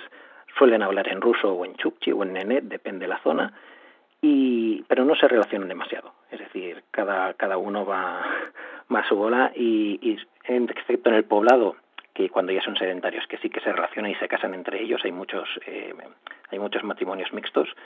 Luego a la hora de trabajar, la verdad es que no, no se relacionan demasiado. Miguel Ángel, ¿y cómo se te ocurrió terminar en, en la Siberia y en el Ártico siberiano y estudiar a sus etnias. Debe ser todo esto por un viaje, ¿no? Que estabas muy motivado, porque tienes que ser muy motivado para hacer un viaje en tren de Barcelona a Hong Kong. Esto fue en el año 2008. ¿Ahí comenzó todo? Sí, a ver, a mí me encanta viajar en tren, sobre todo viajar en tren por Rusia. Rusia tiene muchísimas, muchísimo tren que recorrer. Entonces, no solamente el transiberiano, todo, todo el mundo conoce el transiberiano, pero hay, muchos más trenes por allí. De hecho, yo he hecho casi todas las rutas de, tren de Rusia, diría que todas. Entonces, bueno, sí, la primera vez fue en 2008, que hice de Barcelona a Hong Kong en tren, y una parte de ese trayecto era el transiberiano. Y bueno, allí me hablaron de Siberia en invierno, que tenía que volver, que había muchas cosas interesantes que ver. Y ese mismo invierno volví y es cuando me empecé a interesar, cuando vi lo que había allí en invierno, que habían tribus, bueno, tribus, etnias indígenas, y me empecé a interesar del tema. Y entonces, bueno, a partir de ahí, cada, cada invierno, empecé a ir, a ir para allí. ¿Y cómo vas descubriendo? Porque dices, bueno, pero fíjate, ya como etnógrafo, descubrir todo un mundo gigantesco como es el siberiano, ¿por dónde empezar? ¿Y, y pensabas que algún día pues escribirías este libro, El Ártico Siberiano, Territorio Desconocido? No, ni mucho menos. Yo, yo empecé por la parte, entre comillas, fácil, que era la, el sur, el sur de Siberia. Yo empecé por las montañas Altai, por las montañas Sayan, toda esa zona, que es al, sur de Siberia, y poco a poco mm, va subiendo, va subiendo de latitud para arriba, hasta que un día te das cuenta de que ya estás en, la zona ártica. Y bueno, eh, es un proceso que no, es decir, sale solo poco a poco vas conociendo más gente, esa gente te va, te va hablando de otra gente, de otras etnias, te invita a que vayas para allí, tú vas, conoces a más gente a la vez y poco a poco, pues bueno, eh, al cabo de los años te ves que, conoces un montón de gente y que, y que, has visitado un montón de zonas realmente desconocidas. Y es, es un proceso que no estaba pensado para nada y el libro tampoco. El libro surgió un poco porque, bueno, yo volví aquí y veía que la gente no sabía absolutamente nada de todo lo que había por allí y me pareció interesante poder escribirlo y, sobre todo que fuera original, es decir, que, que, fuera a través de mis experiencias y de mis viajes, no a través de, de traducciones de viajes de, de, rusos o, de otra gente. Así que todo comenzó en ese año de 2008 cuando haces de Barcelona a Hong Kong en tren, que vas en el Siberiano y te dicen, tienes que conocer Siberia en invierno, ¿no? Te dicen los naturales de allí. Entonces conoces Siberia en invierno y has vuelto pues todos los años en Siberia en invierno. ¿Cómo resulta el invierno para moverte por Siberia? ¿Quizá peor que el verano? No, no, no, el invierno es ideal. Es decir, la mejor época para trasladarse en Siberia es invierno, que es cuando todo está congelado y puedes ir de un punto a otro a través de, los ríos, que es lo que comentaba antes. En verano, si vas en verano, primero que, bueno, es la taiga, es decir, es es el mayor bosque del mundo y yo no me gusta particularmente porque bueno te encuentras todo tipo de, bichos de mosquitos y de, todo y es bastante incómodo y si te tienes que desplazar de un sitio a otro helicóptero no te queda más no te puedes desplazar de, otra manera entonces en, en, invierno es todo mucho más sencillo coges tu, tu vehículo especial y a través de los ríos llegas a cualquier poblado de por allí también puedes coger el helicóptero si quieres eso es verdad pero es mucho más bonito ir en moto de nieve o en, o en vehículo todoterreno, de un sitio a otro. ¿Y no se te quedan congeladas, yo qué sé, las puntas del pelo, bueno, todo el pelo, las cejas y de todo? Lo más complicado es cuando vas en moto de nieve, sin duda. Cuando vas en moto de nieve es bastante fastidiado, te has de abrigar muy, muy bien, porque claro, imagínate estar a, yo sé, a 30, 40 bajo cero y además yendo con una moto de nieve pues a 50 o 60 kilómetros por hora. es, bueno, sí, hemos tenido bastantes experiencias de, congelaciones de pies y de, de cara, eso sí que es verdad. Pero bueno, te acostumbras a todo y al frío uno se acostumbra muy rápido. Eh, de hecho, yo creo que mucho más que, que a la calor. Y no, la verdad es que el frío es lo último que pensamos cuando estamos allí. Es decir, no es, es un tema que, ni se piensa. Simplemente te abrigas y, y, ya está. El Ártico siberiano, pues eso, es extensísimo, ¿no? ¿Hasta dónde has llegado? Lo más lejos que has podido llegar. O por lo menos no sé si estaría muy lejos, pero dices, bueno, es que aquí no ha llegado nadie. O no ha llegado, o pocos blancos han llegado, no pocos occidentales. Bueno, es que por el Ártico siberiano eh, viajan muy pocos extranjeros. Sí. Entonces, mm, da igual si te vas muy lejos o muy cerca, excepto en Yamalia, que es donde suele ir más los extranjeros. El resto de lugares hay muy poca gente que los visite, sobre todo si es el Ártico Ártico. Es decir, Siberia sí que hay excursionistas un poco alemanes, franceses, que bueno, lo suelen visitar de tanto en tanto. Pero ya cuando pasas de la latitud 60 para, para arriba, la verdad es que, bueno, contados con, con los dedos de una mano. Y, bueno, ha habido, de hecho, a ver, el sitio más alejado sería Chukotka, desde luego, que, que es el estrecho de Bering, que allí hemos visitado sitios que no ha visitado ningún extranjero en muchas décadas, pero bueno, no hace falta irse a Chukotka para vivir aventuras increíbles. Pasa incluso en Yamalia, que es donde más viaja la gente, hay territorios que, que no se no va la gente tampoco y, hay aventuras muy muy interesantes por allí también. Sí, porque en Yamalia en cierta ocasión nos perdisteis. sí, bueno, Yamalia eh, fue un, viaje muy especial. Es decir, yo venía de una vuelta al mundo con la familia y bueno, crucé Rusia en tren desde Vladivostok, eh, llegando en tren a Nadim, que es una ciudad en Yamalia ya travesé todo Rusia, pasando por ciudades como Tobolsk, que Tobolsk fue la primera ciudad rusa en Siberia. Y bueno, llegué hasta Nadim y después pues fui a Yamalia, hice un, fue una expedición deportiva con esquís y pulca para ir visitando diferentes campamentos nenet. Y el último día nos cogió una tempestad enorme. Eh, bueno, y estuvimos todo el día con los esquís buscando campamentos para que nos refugiaran. Y fue, la verdad, ha sido la única vez en mi vida en, en el cual yo, yo pensé en mi hijo, que en aquel entonces tenía un hijo, y yo iba caminando pensando, yo de aquí tengo que salir, porque la verdad es que se puso la cosa muy, muy seria, tan seria que, bueno, es decir, es que no veías nada, tú ibas caminando y todo era blanco a tu alrededor.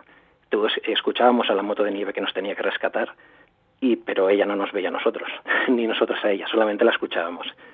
Y bueno, al final una familia en nos acogió, tuvimos suerte, y, y otro net de otro campamento nos encontró en ese, en ese campamento y nos rescataron allí. Pero fue la verdad que, que bastante, bastante crítica la situación. ¿Y cómo es esto que venías de una vuelta al mundo en familia para luego meterte en Yamalia? Bueno, era una, una de las últimas paradas. Eh, veníamos, bueno, quisimos hacer una vuelta al mundo de la familia y a Rusia era nuestra última parada. Llegamos a Vladivostok y de allí cogimos el tren eh, para cruzar Rusia hasta Tomsk. Entonces, que es donde tengo, tenemos el apartamento y donde vive la familia, mi familia política. Sí, porque tu mujer es siberiana, ¿verdad? Sí, de esa ciudad. Sí. Y entonces, bueno, ellos con los ella con los niños se quedó en Tomsk y yo seguí en tren hasta llegar a Yamalia. Y, después de Yamalia, de hecho, eh, allí se juntó Agustín, que es el cámara de Tenerife que viaja conmigo, y después continuamos en tren por todo el Ártico ruso, eh, pasando por ciudades, las grandes ciudades más importantes, que son eh, Borkutá, Arhangelsk, hasta llegar a Murmansk, y allí fue el fin de, la vuelta al mundo, es decir, llegamos hasta la, parte europea de Rusia en tren, cruzando todo en tren. Sí, ya has comentado que Chukotka es el lugar más, así como más desconocido de los que has visitado, ¿no? Más inaccesible, quizá. Eh, ahí está en el estrecho de Bering y quizá ahí fue cuando estuviste con los cazadores de ballena, que todavía cazan ballena con arpón. Sí, Chukotka es una región muy especial. Eh, es muy complicada, eh, porque se necesitan permisos especiales para entrar. Entonces tú llegas allí a la capital de Chocotka, que es Anadir, y lo primero que pasa son unos interrogatorios impresionantes de la policía de allí que te pregunta sobre cualquier detalle de tu vida, ¿vale? Es decir, y los permisos te los tiene que dar alguien de allí. Entonces, eso ya eh, hace que mucha gente no vaya, porque es complicado. En los permisos también tienes que decir qué lugares exactos vas a visitar y qué días. Entonces, bueno, vas muy, muy, eh, muy limitado. Eh, pero Chukotka, bueno, una vez entras, tiene unas posibilidades eh, increíbles. Es decir, allí, por ejemplo, tuve de casualidad, yo he viajado bastantes veces a Chukotka y en, precisamente en el viaje de Yamalia conocí a un chico que es Ramón Díez, que era su primer viaje al Ártico, pero luego se, se ha vuelto, se ha convertido en un guía ártico bastante experimentado y llevamos a una clienta allí a Chukotka. Y en ese viaje precisamente, eh, sin quererlo, yo era como guía cultural, conocí a, la descendiente de, de, los que, de un, su padre era Kerek. Kerek era una etnia indígena que desapareció mientras yo estaba investigando todo este territorio. Es decir, cuando yo empecé, quedaban ocho personas de esta etnia y al cabo de los años desapareció, se extinguió. Y de casualidad, eh, gracias a este viaje con, con una clienta, eh, pude conocer a la descendiente de un Kerek. Hice una entrevista con ella, la tengo aquí guardada, una entrevista de hora y media, y fue bastante emocionante porque al cabo de pocos días, de una semana, eh, ella falleció. Y entonces, pues bueno, su familia siempre dice que tengo sus últimas palabras. Ella nos, me explicó todo, cómo vivían cuando eran pequeños, en la tundra, en las tiendas, los ciervos, los renos, todo. Y sí, Chukotka, yo lo recomiendo totalmente. Es un viaje muy complicado, por los permisos sobre todo, pero es un lugar increíble. ¿Esta mujer entonces era la última de la etnia Kerek? Era descendiente. Eh, su, su, padre era Kerek y ella era mitad y mitad, era mitad Kerek, mitad Chukchi. Y bueno, me contó un poco cómo vivían los Kereks antes, cómo, cómo vivían. Y yo no sé si queda algún descendiente más, era una mujer bastante mayor y no sé, no sé si queda alguno. De hecho, yo los estuve buscando bastantes años, pero no, no encontré ninguno. Sí, los que ya han desaparecido, se han extinguido. ¿Puede ser que esto pase con otras etnias de la Siberia Ártica? Sí, sin lugar a dudas. De hecho, poco a poco van desapareciendo, sobre todo las minoritarias. Eh, pueden desaparecer por dos motivos, básicamente. Uno, porque todos sus miembros fallezcan, pero sobre todo porque se asimilen. Eh, eso quiere decir que, bueno, eh, imagínate, yo qué sé, los enets, que quedan un centenar alrededor, eh, pues viven rodeados de, los nenets, viven rodeados de los evencos, de los dolganos. Entonces, bueno, al final se van casando entre ellos en matrimonios mixtos y los descendientes pues acaban siendo de la etnia mayoritaria siempre. Entonces la, la, pues, la cultura de la etnia minoritaria acaba desapareciendo por asimilación. ¿Desaparece también el idioma, su lengua? Sí, eh, yo siempre digo, y lo digo en el libro, una de mis conclusiones es que la lengua es imprescindible. Es decir, una vez desaparece la lengua indígena, la etnia está condenada a desaparecer, porque en la lengua es donde conservan sus tradiciones. Eh, cada lengua tiene sus conceptos para su vida cotidiana y una vez desaparece o asimilas una lengua mayoritaria como puede ser el ruso, por ejemplo, pues desaparecen esas palabras, porque el ruso no los tiene, no existen en ruso esas palabras que ellos utilizaban. Entonces las nuevas generaciones utilizan ruso y pierden su cultura tradicional. Con lo cual, una vez desaparece la lengua, desaparece la cultura al cabo de los años, siempre. ¿Cómo conseguiste que te llevaran en una embarcación a la caza de la ballena? Ah. Que van con arpón, ¿no? Como sí. de manera tradicional, vamos. De manera tradicional, sí. Es, eh, yo mm, desconozco si lo hacen en más de un poblado. Yo conozco un poblado que lo hace en Chukotka, que es Lorino. Y bueno, y pues en uno de los viajes a Chukotka conocí a un hombre, eh, medio ruso, medio lituano, que etnógrafo también, que me bueno me comentó el tema este de que allí hacían la caza de la ballena y que se podría ir. Y bueno, pues eh, surgió un poco así, es decir, a través de los viajes conoces a esta gente y de hecho ahora si, si a alguien le apetece, es decir, eh, este, este, este chico que he comentado antes, Ramón, tiene una pequeña agencia aquí en Barcelona que hace viajes de, este tipo, de la caza de la, la caza de la ballena en, en, Lorino. ¿Y cómo es esta caza de la ballena? Pues tú te, te montas en, en, las embarcaciones de esta gente, que suelen ser chukchis, y van alrededor de cinco, entre 5 y 10 embarcaciones, con un pequeño motor, y bueno, pues van... van ¿Qué son embarcaciones pequeñitas o grandes? Para tres, cuatro personas, pequeñitas. Ah, sí, sí. Y bueno, va uno que va, digamos, el jefe, que va mirando dónde están las ballenas, y, y una vez localizan a las ballenas, pues le tiran el arpón. En el momento en que uno de esos arpones impacta en la ballena, el resto la rodea y tiran sus arpones. Con los arpones la arrastran hasta la orilla y en la orilla, pues bueno, está todo el pueblo esperando para poder, eh, con sus machetes, para poder, pues bueno, aprovechar lo que, lo que sea de la ballena, porque con ello, pues comen todo el año, prácticamente. El primer arpón que es, eh, es, bueno, lanzado desde un arma o así, o desde una máquina, no de, no de la mano, es, de tu Como, sí, es como una pequeña arma eh, en el cual se lanza. No sabía decirte qué tipo de arma es, pero sí, es como un dispositivo que, la, que lanza el arpón. Sí, sí, pero de hecho, pero no todos, ¿eh? hay muchos de ellos que lo lanzan a mano. ¿Cómo responde la ballena? Bueno, la ballena estira, es decir, es un animal de muchas toneladas y simplemente intenta irse, intenta escapar y bueno, de hecho, alguna gente ha muerto porque cuando la ballena estira, pues tira los botes y tira a la gente al mar y, la gente muere, muere ahogada de vez en cuando. Es, es un poco peligroso el tema. ¿Cómo lo viste tú? ¿Cómo, ¿Cómo estabas en esos momentos?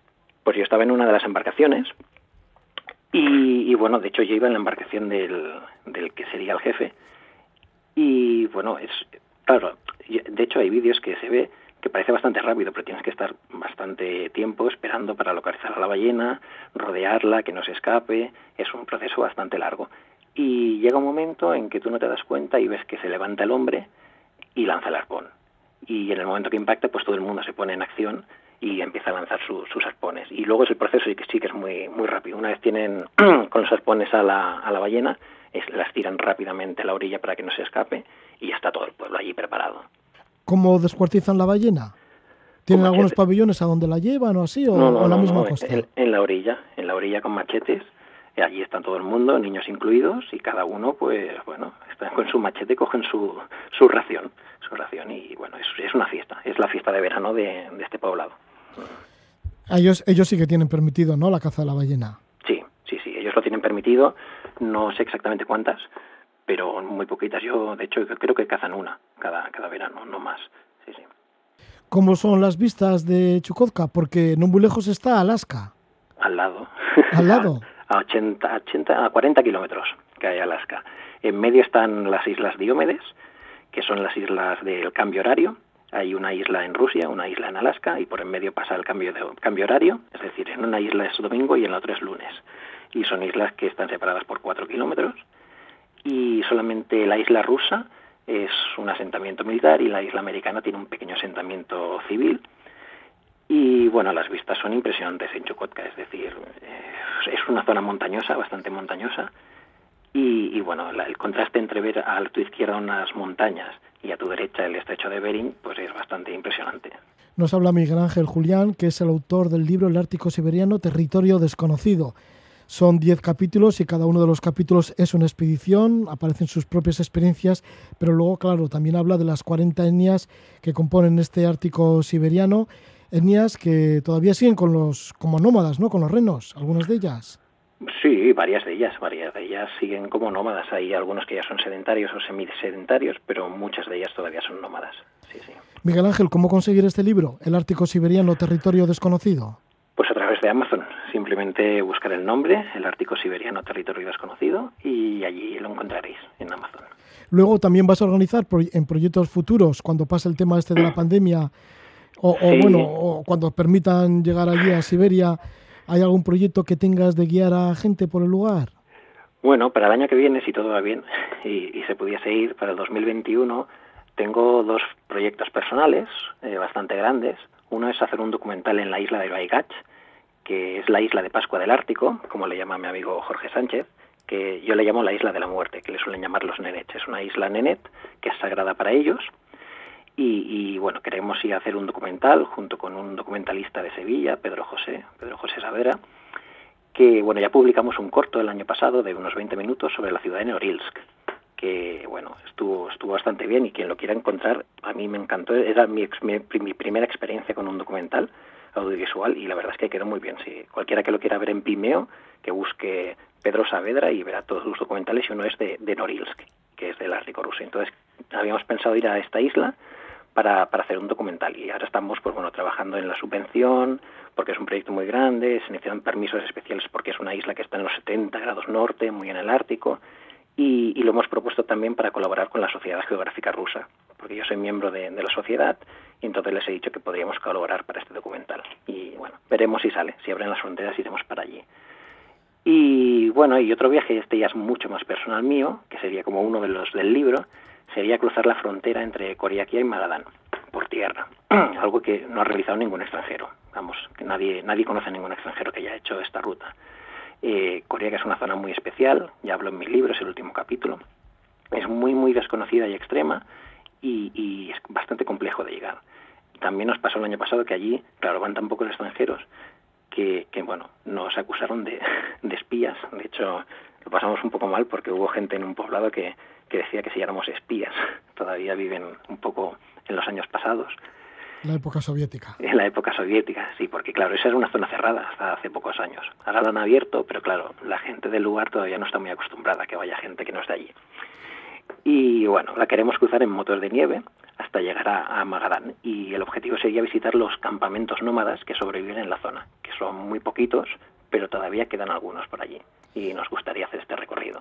Miguel Ángel, pues que tengas muchísima suerte con esta expedición que prevés para Magadán, en motos de nieve, y también con ese posible documental en la Isla de la Muerte, la isla sagrada para los nenets. Y ahí queda ese libro, el titulado El Ártico Siberiano, Territorio Desconocido.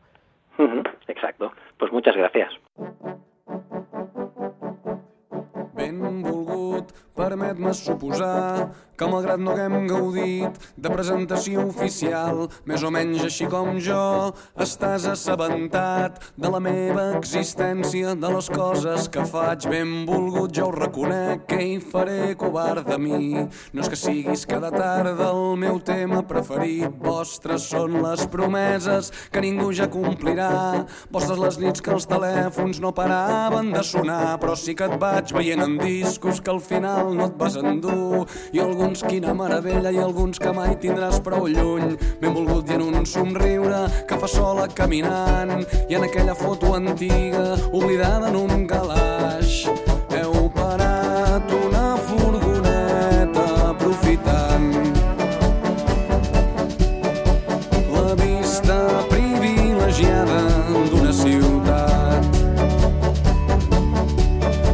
Assenyales l'absis romànic d'una catedral i sou joves i forts i sentiu l'eternitat al vostre davant. I ben volgut ni sospiteu que gent com jo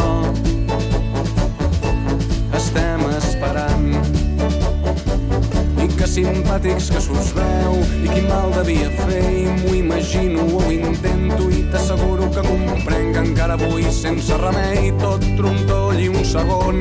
Quan una mica amb bona fe pronuncia el vostre nom però vull pensar que tot va bé Es el grupo catalán Manel con el tema Benvolgut y estamos con dos buenos amigos de este programa de Levando Anclas como son Pablo Strubel y Chigar Marcotegui.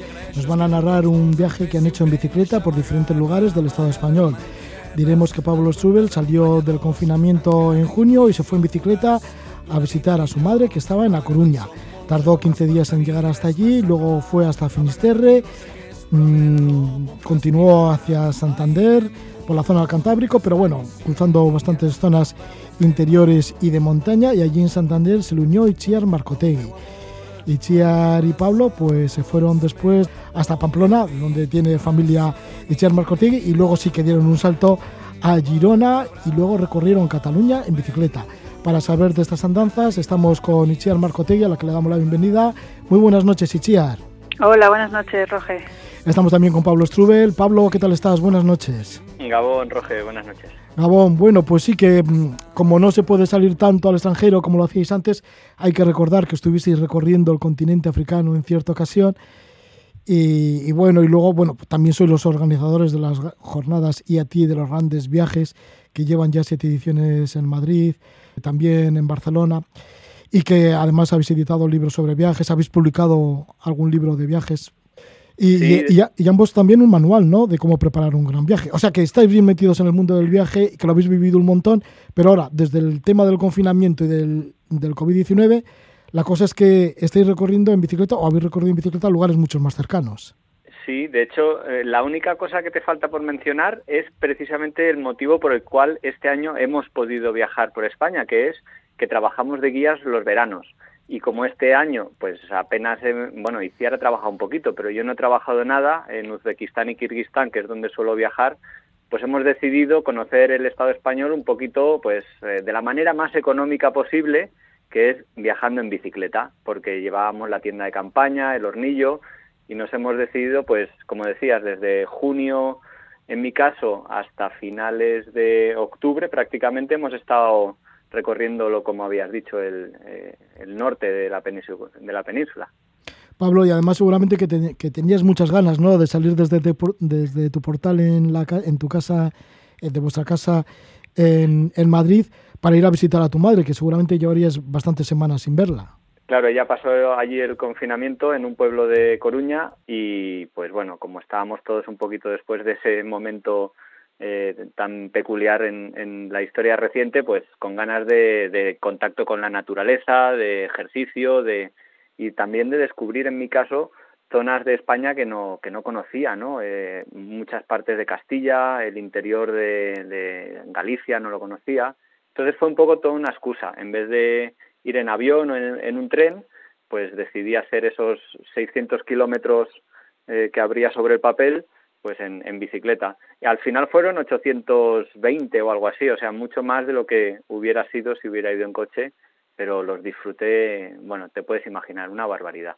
Sí, y además has dicho que os ha salido bastante barato el viaje, ¿no? Por ejemplo, en el caso de ir tú solo desde Madrid hasta Coruña, ¿cómo cuánto te salía al día? Sí, pues más o menos 15 euros y, y digamos el presupuesto se incrementaba alguna noche que dormía en algún hotel o en un camping, pero en general como solo necesitaba eh, gastar dinero para comer, ¿no? En la comida, alguna vez fui a algún restaurante, pero en general cocinaba ingredientes que compraba en el mercado, pan, queso, o sea, cosas sencillas también, y dormía en una tienda de campaña en mitad del campo, de allí donde, digamos, me, me caía rendido, ¿no? Entonces, mira, la media fueron 15 euros al día, que es realmente económico te ha acompañado buen tiempo porque sí que ha hecho un buen verano. Lo que pasa es que luego ya entró el otoño y empezó a hacer frío. ¿Cómo ha sido la meteorología?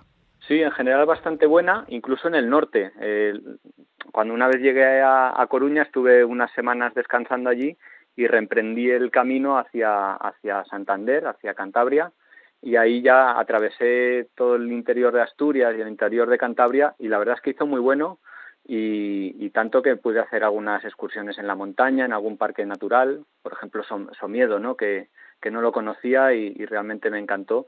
Y, bueno, lo bueno de ir en bicicleta y, llevar tu propio equipamiento es que si hace mucho calor, por ejemplo, como hacía al principio, pues yo llevaba una, una hamaca y entonces me buscaba un sitio a la sombra para echar la siesta y esperar a que pasara el calor y, eso te permite pues mucha libertad, ¿no? El ir con, con, todo tu equipo.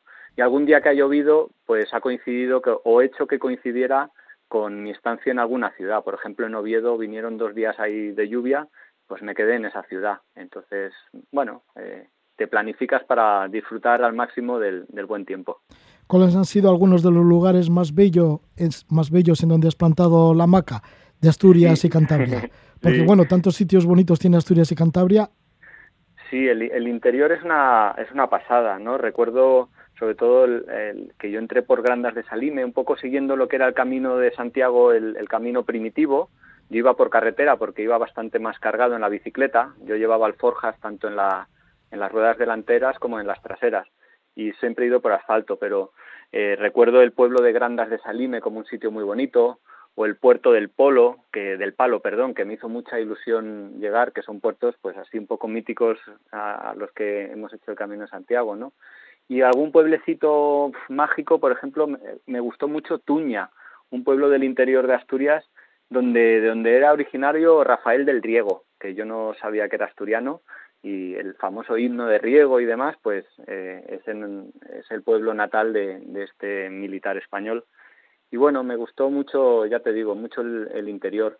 Y luego zonas que aparentemente no eran muy bonitas, como por ejemplo la cuenca minera del río Nalón, en el interior de Asturias, pues a, poco que se salía uno de lo que eran los pozos eh, mineros y, más industriales, te encuentras que estás en mitad de la, de la naturaleza, ¿no? Asturias para mí ha sido un, un súper descubrimiento.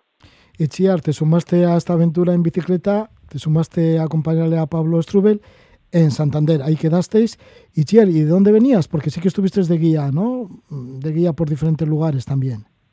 Sí, yo trabajo con una agencia de viajes para mujeres que suele hacer viajes fuera de España, pero este año, dadas las circunstancias, pues decidió sacar una oferta así casi de última hora para hacer recorridos por, por varias comunidades autónomas y estuve trabajando hasta mediados de agosto. Y ahí dejé nuestra casa de Madrid equipada con mi bicicleta en las alforjas y en un autobús llegué hasta Santander para encontrarme con Pablo y continuar juntos el camino. ¿Por dónde estuviste haciendo de guía? ¿Con esta Pues- agencia solo para mujeres? Estuve en Galicia, en la zona de la Ribeira Sacra, y fui dos veces, una en julio y otra en agosto. Estuve en la comarca de Matarraña y el Delta del Ebro, que no la conocía hasta ese momento y es una preciosidad. Y Matarraña, también- perdona, que está por Teruel. Matarraña sí, es provincia de Teruel, sí. Sí, sí, debe ser Que precioso. Es una zona preciosa para hacer alguna caminata, para tiene unos pueblitos muy pintorescos y, y yo creo que es bastante desconocida y es bueno es una pena porque porque vale mucho la pena es es muy muy bonita y se come de lujo también y también estuve en, en el Cabo de Gata en, en Almería Bueno, así que te pasaste un buen verano. Y además luego, pues ya fíjate, la aventura completa junto con Pablo, porque fuisteis ya para empezar desde Santander hasta Pamplona, en donde tienes familia. Eso es, hicimos un recorrido un poco por la costa y luego nos adentramos al interior, hacia, estuvimos en, pasamos por Bilbao, que también tengo una hermana que vive allí, eh, estuvimos en Vitoria también y en Pamplona visitando a, a mi otra hermana que claro no las veía desde desde antes del confinamiento. Así que fue una, una excusa el viaje en bici también para, para ver a, a mis hermanas y, y, bueno recorrer un poquito esa zona que también es una maravilla. Ha sido también un viaje, pues eso, muy familiar y de ir al encuentro de amigos. Sí, era un poco la excusa también por tener un, un poco un objetivo, ¿no? Estaba bien ir en bici visitando un poco lo que íbamos encontrando, pero también marcarse un poco una dirección nos daba la excusa para elegir un camino, porque las posibilidades son casi infinitas, ¿no? Entonces así teníamos por lo menos pues más o menos un lugar al que al que llegar hasta decidir cuál iba a ser nuestro siguiente punto, porque íbamos improvisando sobre la marcha, también en función de cada día. Hay días que estás más cansado, que la ruta es un poco más, no sé, pues más difícil y ese día haces menos y otros días que estás mejor o la ruta es más agradable y entonces haces más kilómetros. Así que sobre la marcha improvisando, pero eso, teniendo un objetivo como a corto plazo cada vez. ¿Por dónde seguisteis? ¿Por qué tipo de pistas o carreteras seguisteis en el caso del recorrido de Vitoria-Gasteiz hasta Iruña, hasta Pamplona? Pues en general intentábamos ir por, por carreteras lo más pequeñas posibles, tipo carreteras comarcales o así, que tienen poco tráfico y no te cruzas casi con nadie. Pero precisamente de Vitoria hasta Estella hay una vía verde, la de la, la antigua ruta Vasco-Navarra, que es una gozada porque está muy bien cuidada, muy mantenida y no tiene tráfico, va solo gente en bicicleta o caminando, corriendo, haciendo deporte o sacando al perro, o sea que no, no tienes ningún peligro de, tráfico y es la verdad es que es una, una gozada circular por ahí porque te permite pues ir disfrutando del paisaje y de lo que te vas encontrando a, a cada paso, ¿no? Sin tener que estar preocupado por si, si viene un coche o si en ese cruce aparecerá alguien. Saltasteis de Pamplona a Girona. Fuisteis en este caso en autobús. Y es que os, os esperaba un festival, ¿no? Bueno, se celebraba el Meeting Camper, que es un encuentro entre viajeros en medio de la montaña. Sí, es un encuentro que se celebra desde hace seis o siete años ya y está cerca de, de Bañolas, en un terreno al aire libre que, que es una gozada. Está pensado para gente que va en, furgoneta o en autocaravana, este tipo de, de, vehículos, pero desde hace un par de años se ha abierto también a ciclistas y allí pues los que íbamos en bici con nuestra tienda de campaña también teníamos la posibilidad de quedarnos y como no nos daba tiempo a llegar desde Pamplona, por eso nos cogimos el bus para llegar a tiempo, porque esto era ya primeros de, de septiembre y queríamos llegar a, bueno, a disfrutar del evento con ellos. ¿Lo disfrutasteis? ¿Fue un buen encuentro? Sí, sí, sí, fue un encuentro muy bien organizado y además eso, en un paraje precioso, con charlas muy interesantes y, nos reencontramos con alguna gente conocida y también conocimos a, mucha gente que, bueno, que al final tiene los mismos intereses y la misma afición viajera que nosotros. Pablo, ¿y cómo resultó este viaje? Que una vez que llegaste a Coruña también te fuiste, bueno, a, al pueblo de tu madre, o que estaba tu madre, luego también te fuiste a Finisterre, o sea que fuiste hasta el cabo más allí en, en la parte oeste, y luego además, una vez ya en Cataluña, os fuisteis hasta el cabo de Creus que es en la parte más este, dentro Sí, de la había- península. había, había que ir, porque, bueno, aunque no lo habíamos recorrido entera la península pedaleándola, pues hace mucha ilusión. Evidentemente, llegar a los extremos son sitios como que tienen una magia especial, un poco icónicos, ¿no? Y estar allí en la, en la punta más oriental de la península ibérica, pues fue emocionante y ahí ya pues digamos eh, marcó un poco el cambio de rumbo. Evidentemente no podíamos ir más hacia hacia oriente y tiramos hacia el sur hacia la Costa Brava a un pueblecito que se llama Palamos que ahí es donde está mi padre. Y entonces fuimos a visitarle digamos concluyendo ese, circuito que decía Iciar de familia en familia viendo a nuestros familiares más más lejanos pero el viaje no terminó. Luego estuvimos casi un mes entero por Cataluña también con las bicicletas. Sí, por el interior, ¿no? Porque de la Costa Brava ya tirasteis hacia el Prepirineo y la zona de la Garrocha y así. Sí, unas zonas que, bueno, apenas conocíamos y que nos, nos han llamado mucho la atención, en especial esta que has dicho, la Garrocha, una zona volcánica preciosa en el que algunas de las montañas se ve claramente todavía cómo eran o que, que, que tienen ese origen volcánico y se ve perfectamente la caldera y, toda la formación del volcán. Y ahí, pues nuevamente también tiramos bastante de rutas verdes o caminos verdes. En este caso hay, uno muy famoso que se llama el Carrilet, que va desde la costa, desde la Costa Brava, desde San Feliu de Guixos hasta, hasta Ulot, en el interior. Son casi 80 kilómetros de pista en, un estado excelente y que, bueno, como decía hiciera antes, te permite viajar de una manera muy relajada y muy pausada. Nosotros, eh, fíjate, hacíamos normalmente como mucho 40 kilómetros al día. Eh, bueno, algún día se nos ha ido que era más bajada o algo hasta 50, pero nos ha gustado mucho viajar lento, sin prisas, nos parábamos mucho eh, a sacar fotos, a, beber en una fuente, a charlar con algún paisano. En fin, ha sido un, viaje, bueno, disfrutado con mucha intensidad a pesar de que hemos sido muy lentos. Llegó el otoño, como decíamos, y llegó también el frío. Entonces, ¿en dónde os cobijabais los últimos días, las últimas semanas, Ichiar? Pues como ya ir en tienda de campaña se hacía un poco duro por el frío, pues hemos estado en algún albergue alguna noche y otras noches hemos pedido asilo en casa de algún warm showers, que para quien no lo conozca es una red de hospitalidad que pone en contacto a gente que está viajando que en bicicleta con otros amantes de, la bicicleta que pues les ceden pues una habitación, una cama, lo que tengan y también pues eso tiene muchas cosas en común porque es gente aficionada al ciclismo que normalmente también pues te, tienen un sitio para guardar la bicicleta y bueno saben un poco qué es lo que necesita alguien que viene de pedalear y, llega a tu casa y bueno que te, te entienden no Así que hemos aprovechado también para, para conocer a gente de un poco con nuestras aficiones. ¿Os han abierto sus casas de par en par? Digo, porque con el tema este del COVID-19, la mascarilla, la precaución que hay que tener, meter a alguien que viene de fuera, Sí, teníamos la duda de cómo, de cómo se lo tomarían y de cómo nos lo tomaríamos nosotros, pero en todo momento hemos sido muy prudentes, mascarilla, distancia de seguridad, que es un poco raro, ¿no? Te sientas a cenar en, una mesa, pero como separado, metro y pico, para, bueno, pues para mantener esa distancia, porque al final es gente, claro, que con la que no convives y deberías hacerlo pero sí, la gente en general manteniendo la prudencia sí que está abierta a, hacer una vida dentro de lo que se puede un poco lo más normal posible, ¿no? Pero eso siempre con, con precaución y tomando las medidas de seguridad. Pablo, y vosotros que siempre estáis buscando grandes viajeros para luego organizar las jornadas ti de los grandes viajes, tuviste la oportunidad de estar en una casa en la cual el hijo había ido en bicicleta hasta Kenia esa historia fue súper bonita, sí. Eh, nos pasó muy cerca de, Girona, en un pueblo que se llama Cuart. Eh, se estaba haciendo de noche y, bueno, mm, les preguntamos a unos señores que había en el pueblo dónde podíamos comprar algo en, un supermercado para hacer la cena y, ya seguir nuestra ruta para buscar un rinconcito para acampar.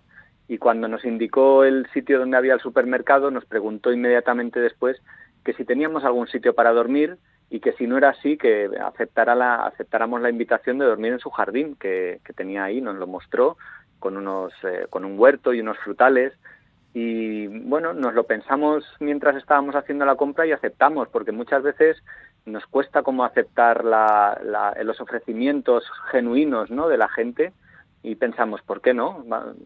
Son amables, nos están abriendo las puertas de su jardín y bueno, pues regresamos del supermercado y le dijimos que sí, siempre y cuando nos dejara usar el baño, claro, porque eh, bueno, es, es necesario, digamos, para no ensuciarle su jardín.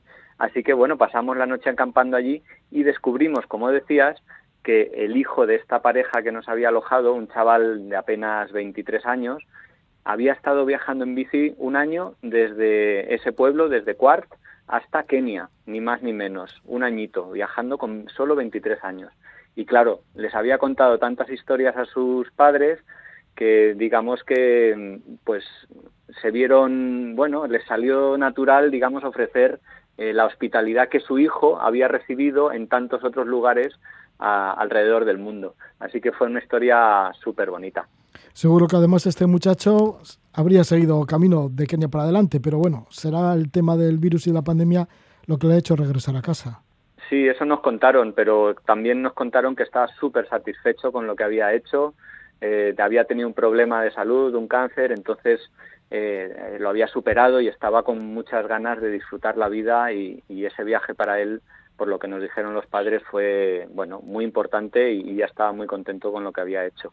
La verdad es que nos gustó mucho eh, conocer la historia de ese viaje a través de los padres, que al final también habían sufrido un poco porque tenerle en la distancia tan siendo tan joven, pues bueno, no, no se lleva muy bien siempre, pero, pero bueno, al final entendieron la importancia que tenía para su hijo. Gentes y caminos que han conocido nuestros dos invitados, Itziar Marcotegui y Pablo Strubel. Nos están hablando desde Madrid después de haber concluido una ruta que han realizado. Pablo se fue en junio a ver a su madre en Coruña y bueno, pues se tiró 15 días en la bicicleta desde que saliera de Madrid. Luego fue por el interior de Asturias, también de Cantabria, llegó a Santander, ahí se le unió Itziar Marcotegui y juntos llegaron hasta Pamplona, luego dieron el salto a Girona y han estado recorriendo Cataluña en los últimos tiempos. Esto lo acaban de narrar Pablo Strubel y Itziar Marcotegui, a los cuales les agradecemos mucho. Bueno, diremos que Itziar y Pablo son bien conocidos en este programa, además de habernos contado algunos grandes viajes que ellos mismos han realizado, porque fueron durante 12 meses recorriendo el continente africano de, norte, bueno, fue del sur a norte, por la costa occidental, eso es. Sur a norte, de cabo a rabo. De cabo a rabo, de Ciudad del Cabo hasta volver de nuevo a casa.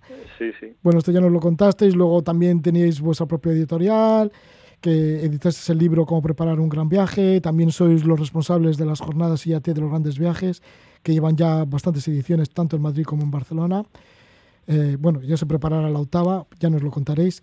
Muchísimas gracias por esta nueva conexión, Pablo y Chiar. Es que ricasco, muchísimas gracias a ti, Roge. Gracias a ti, Roge.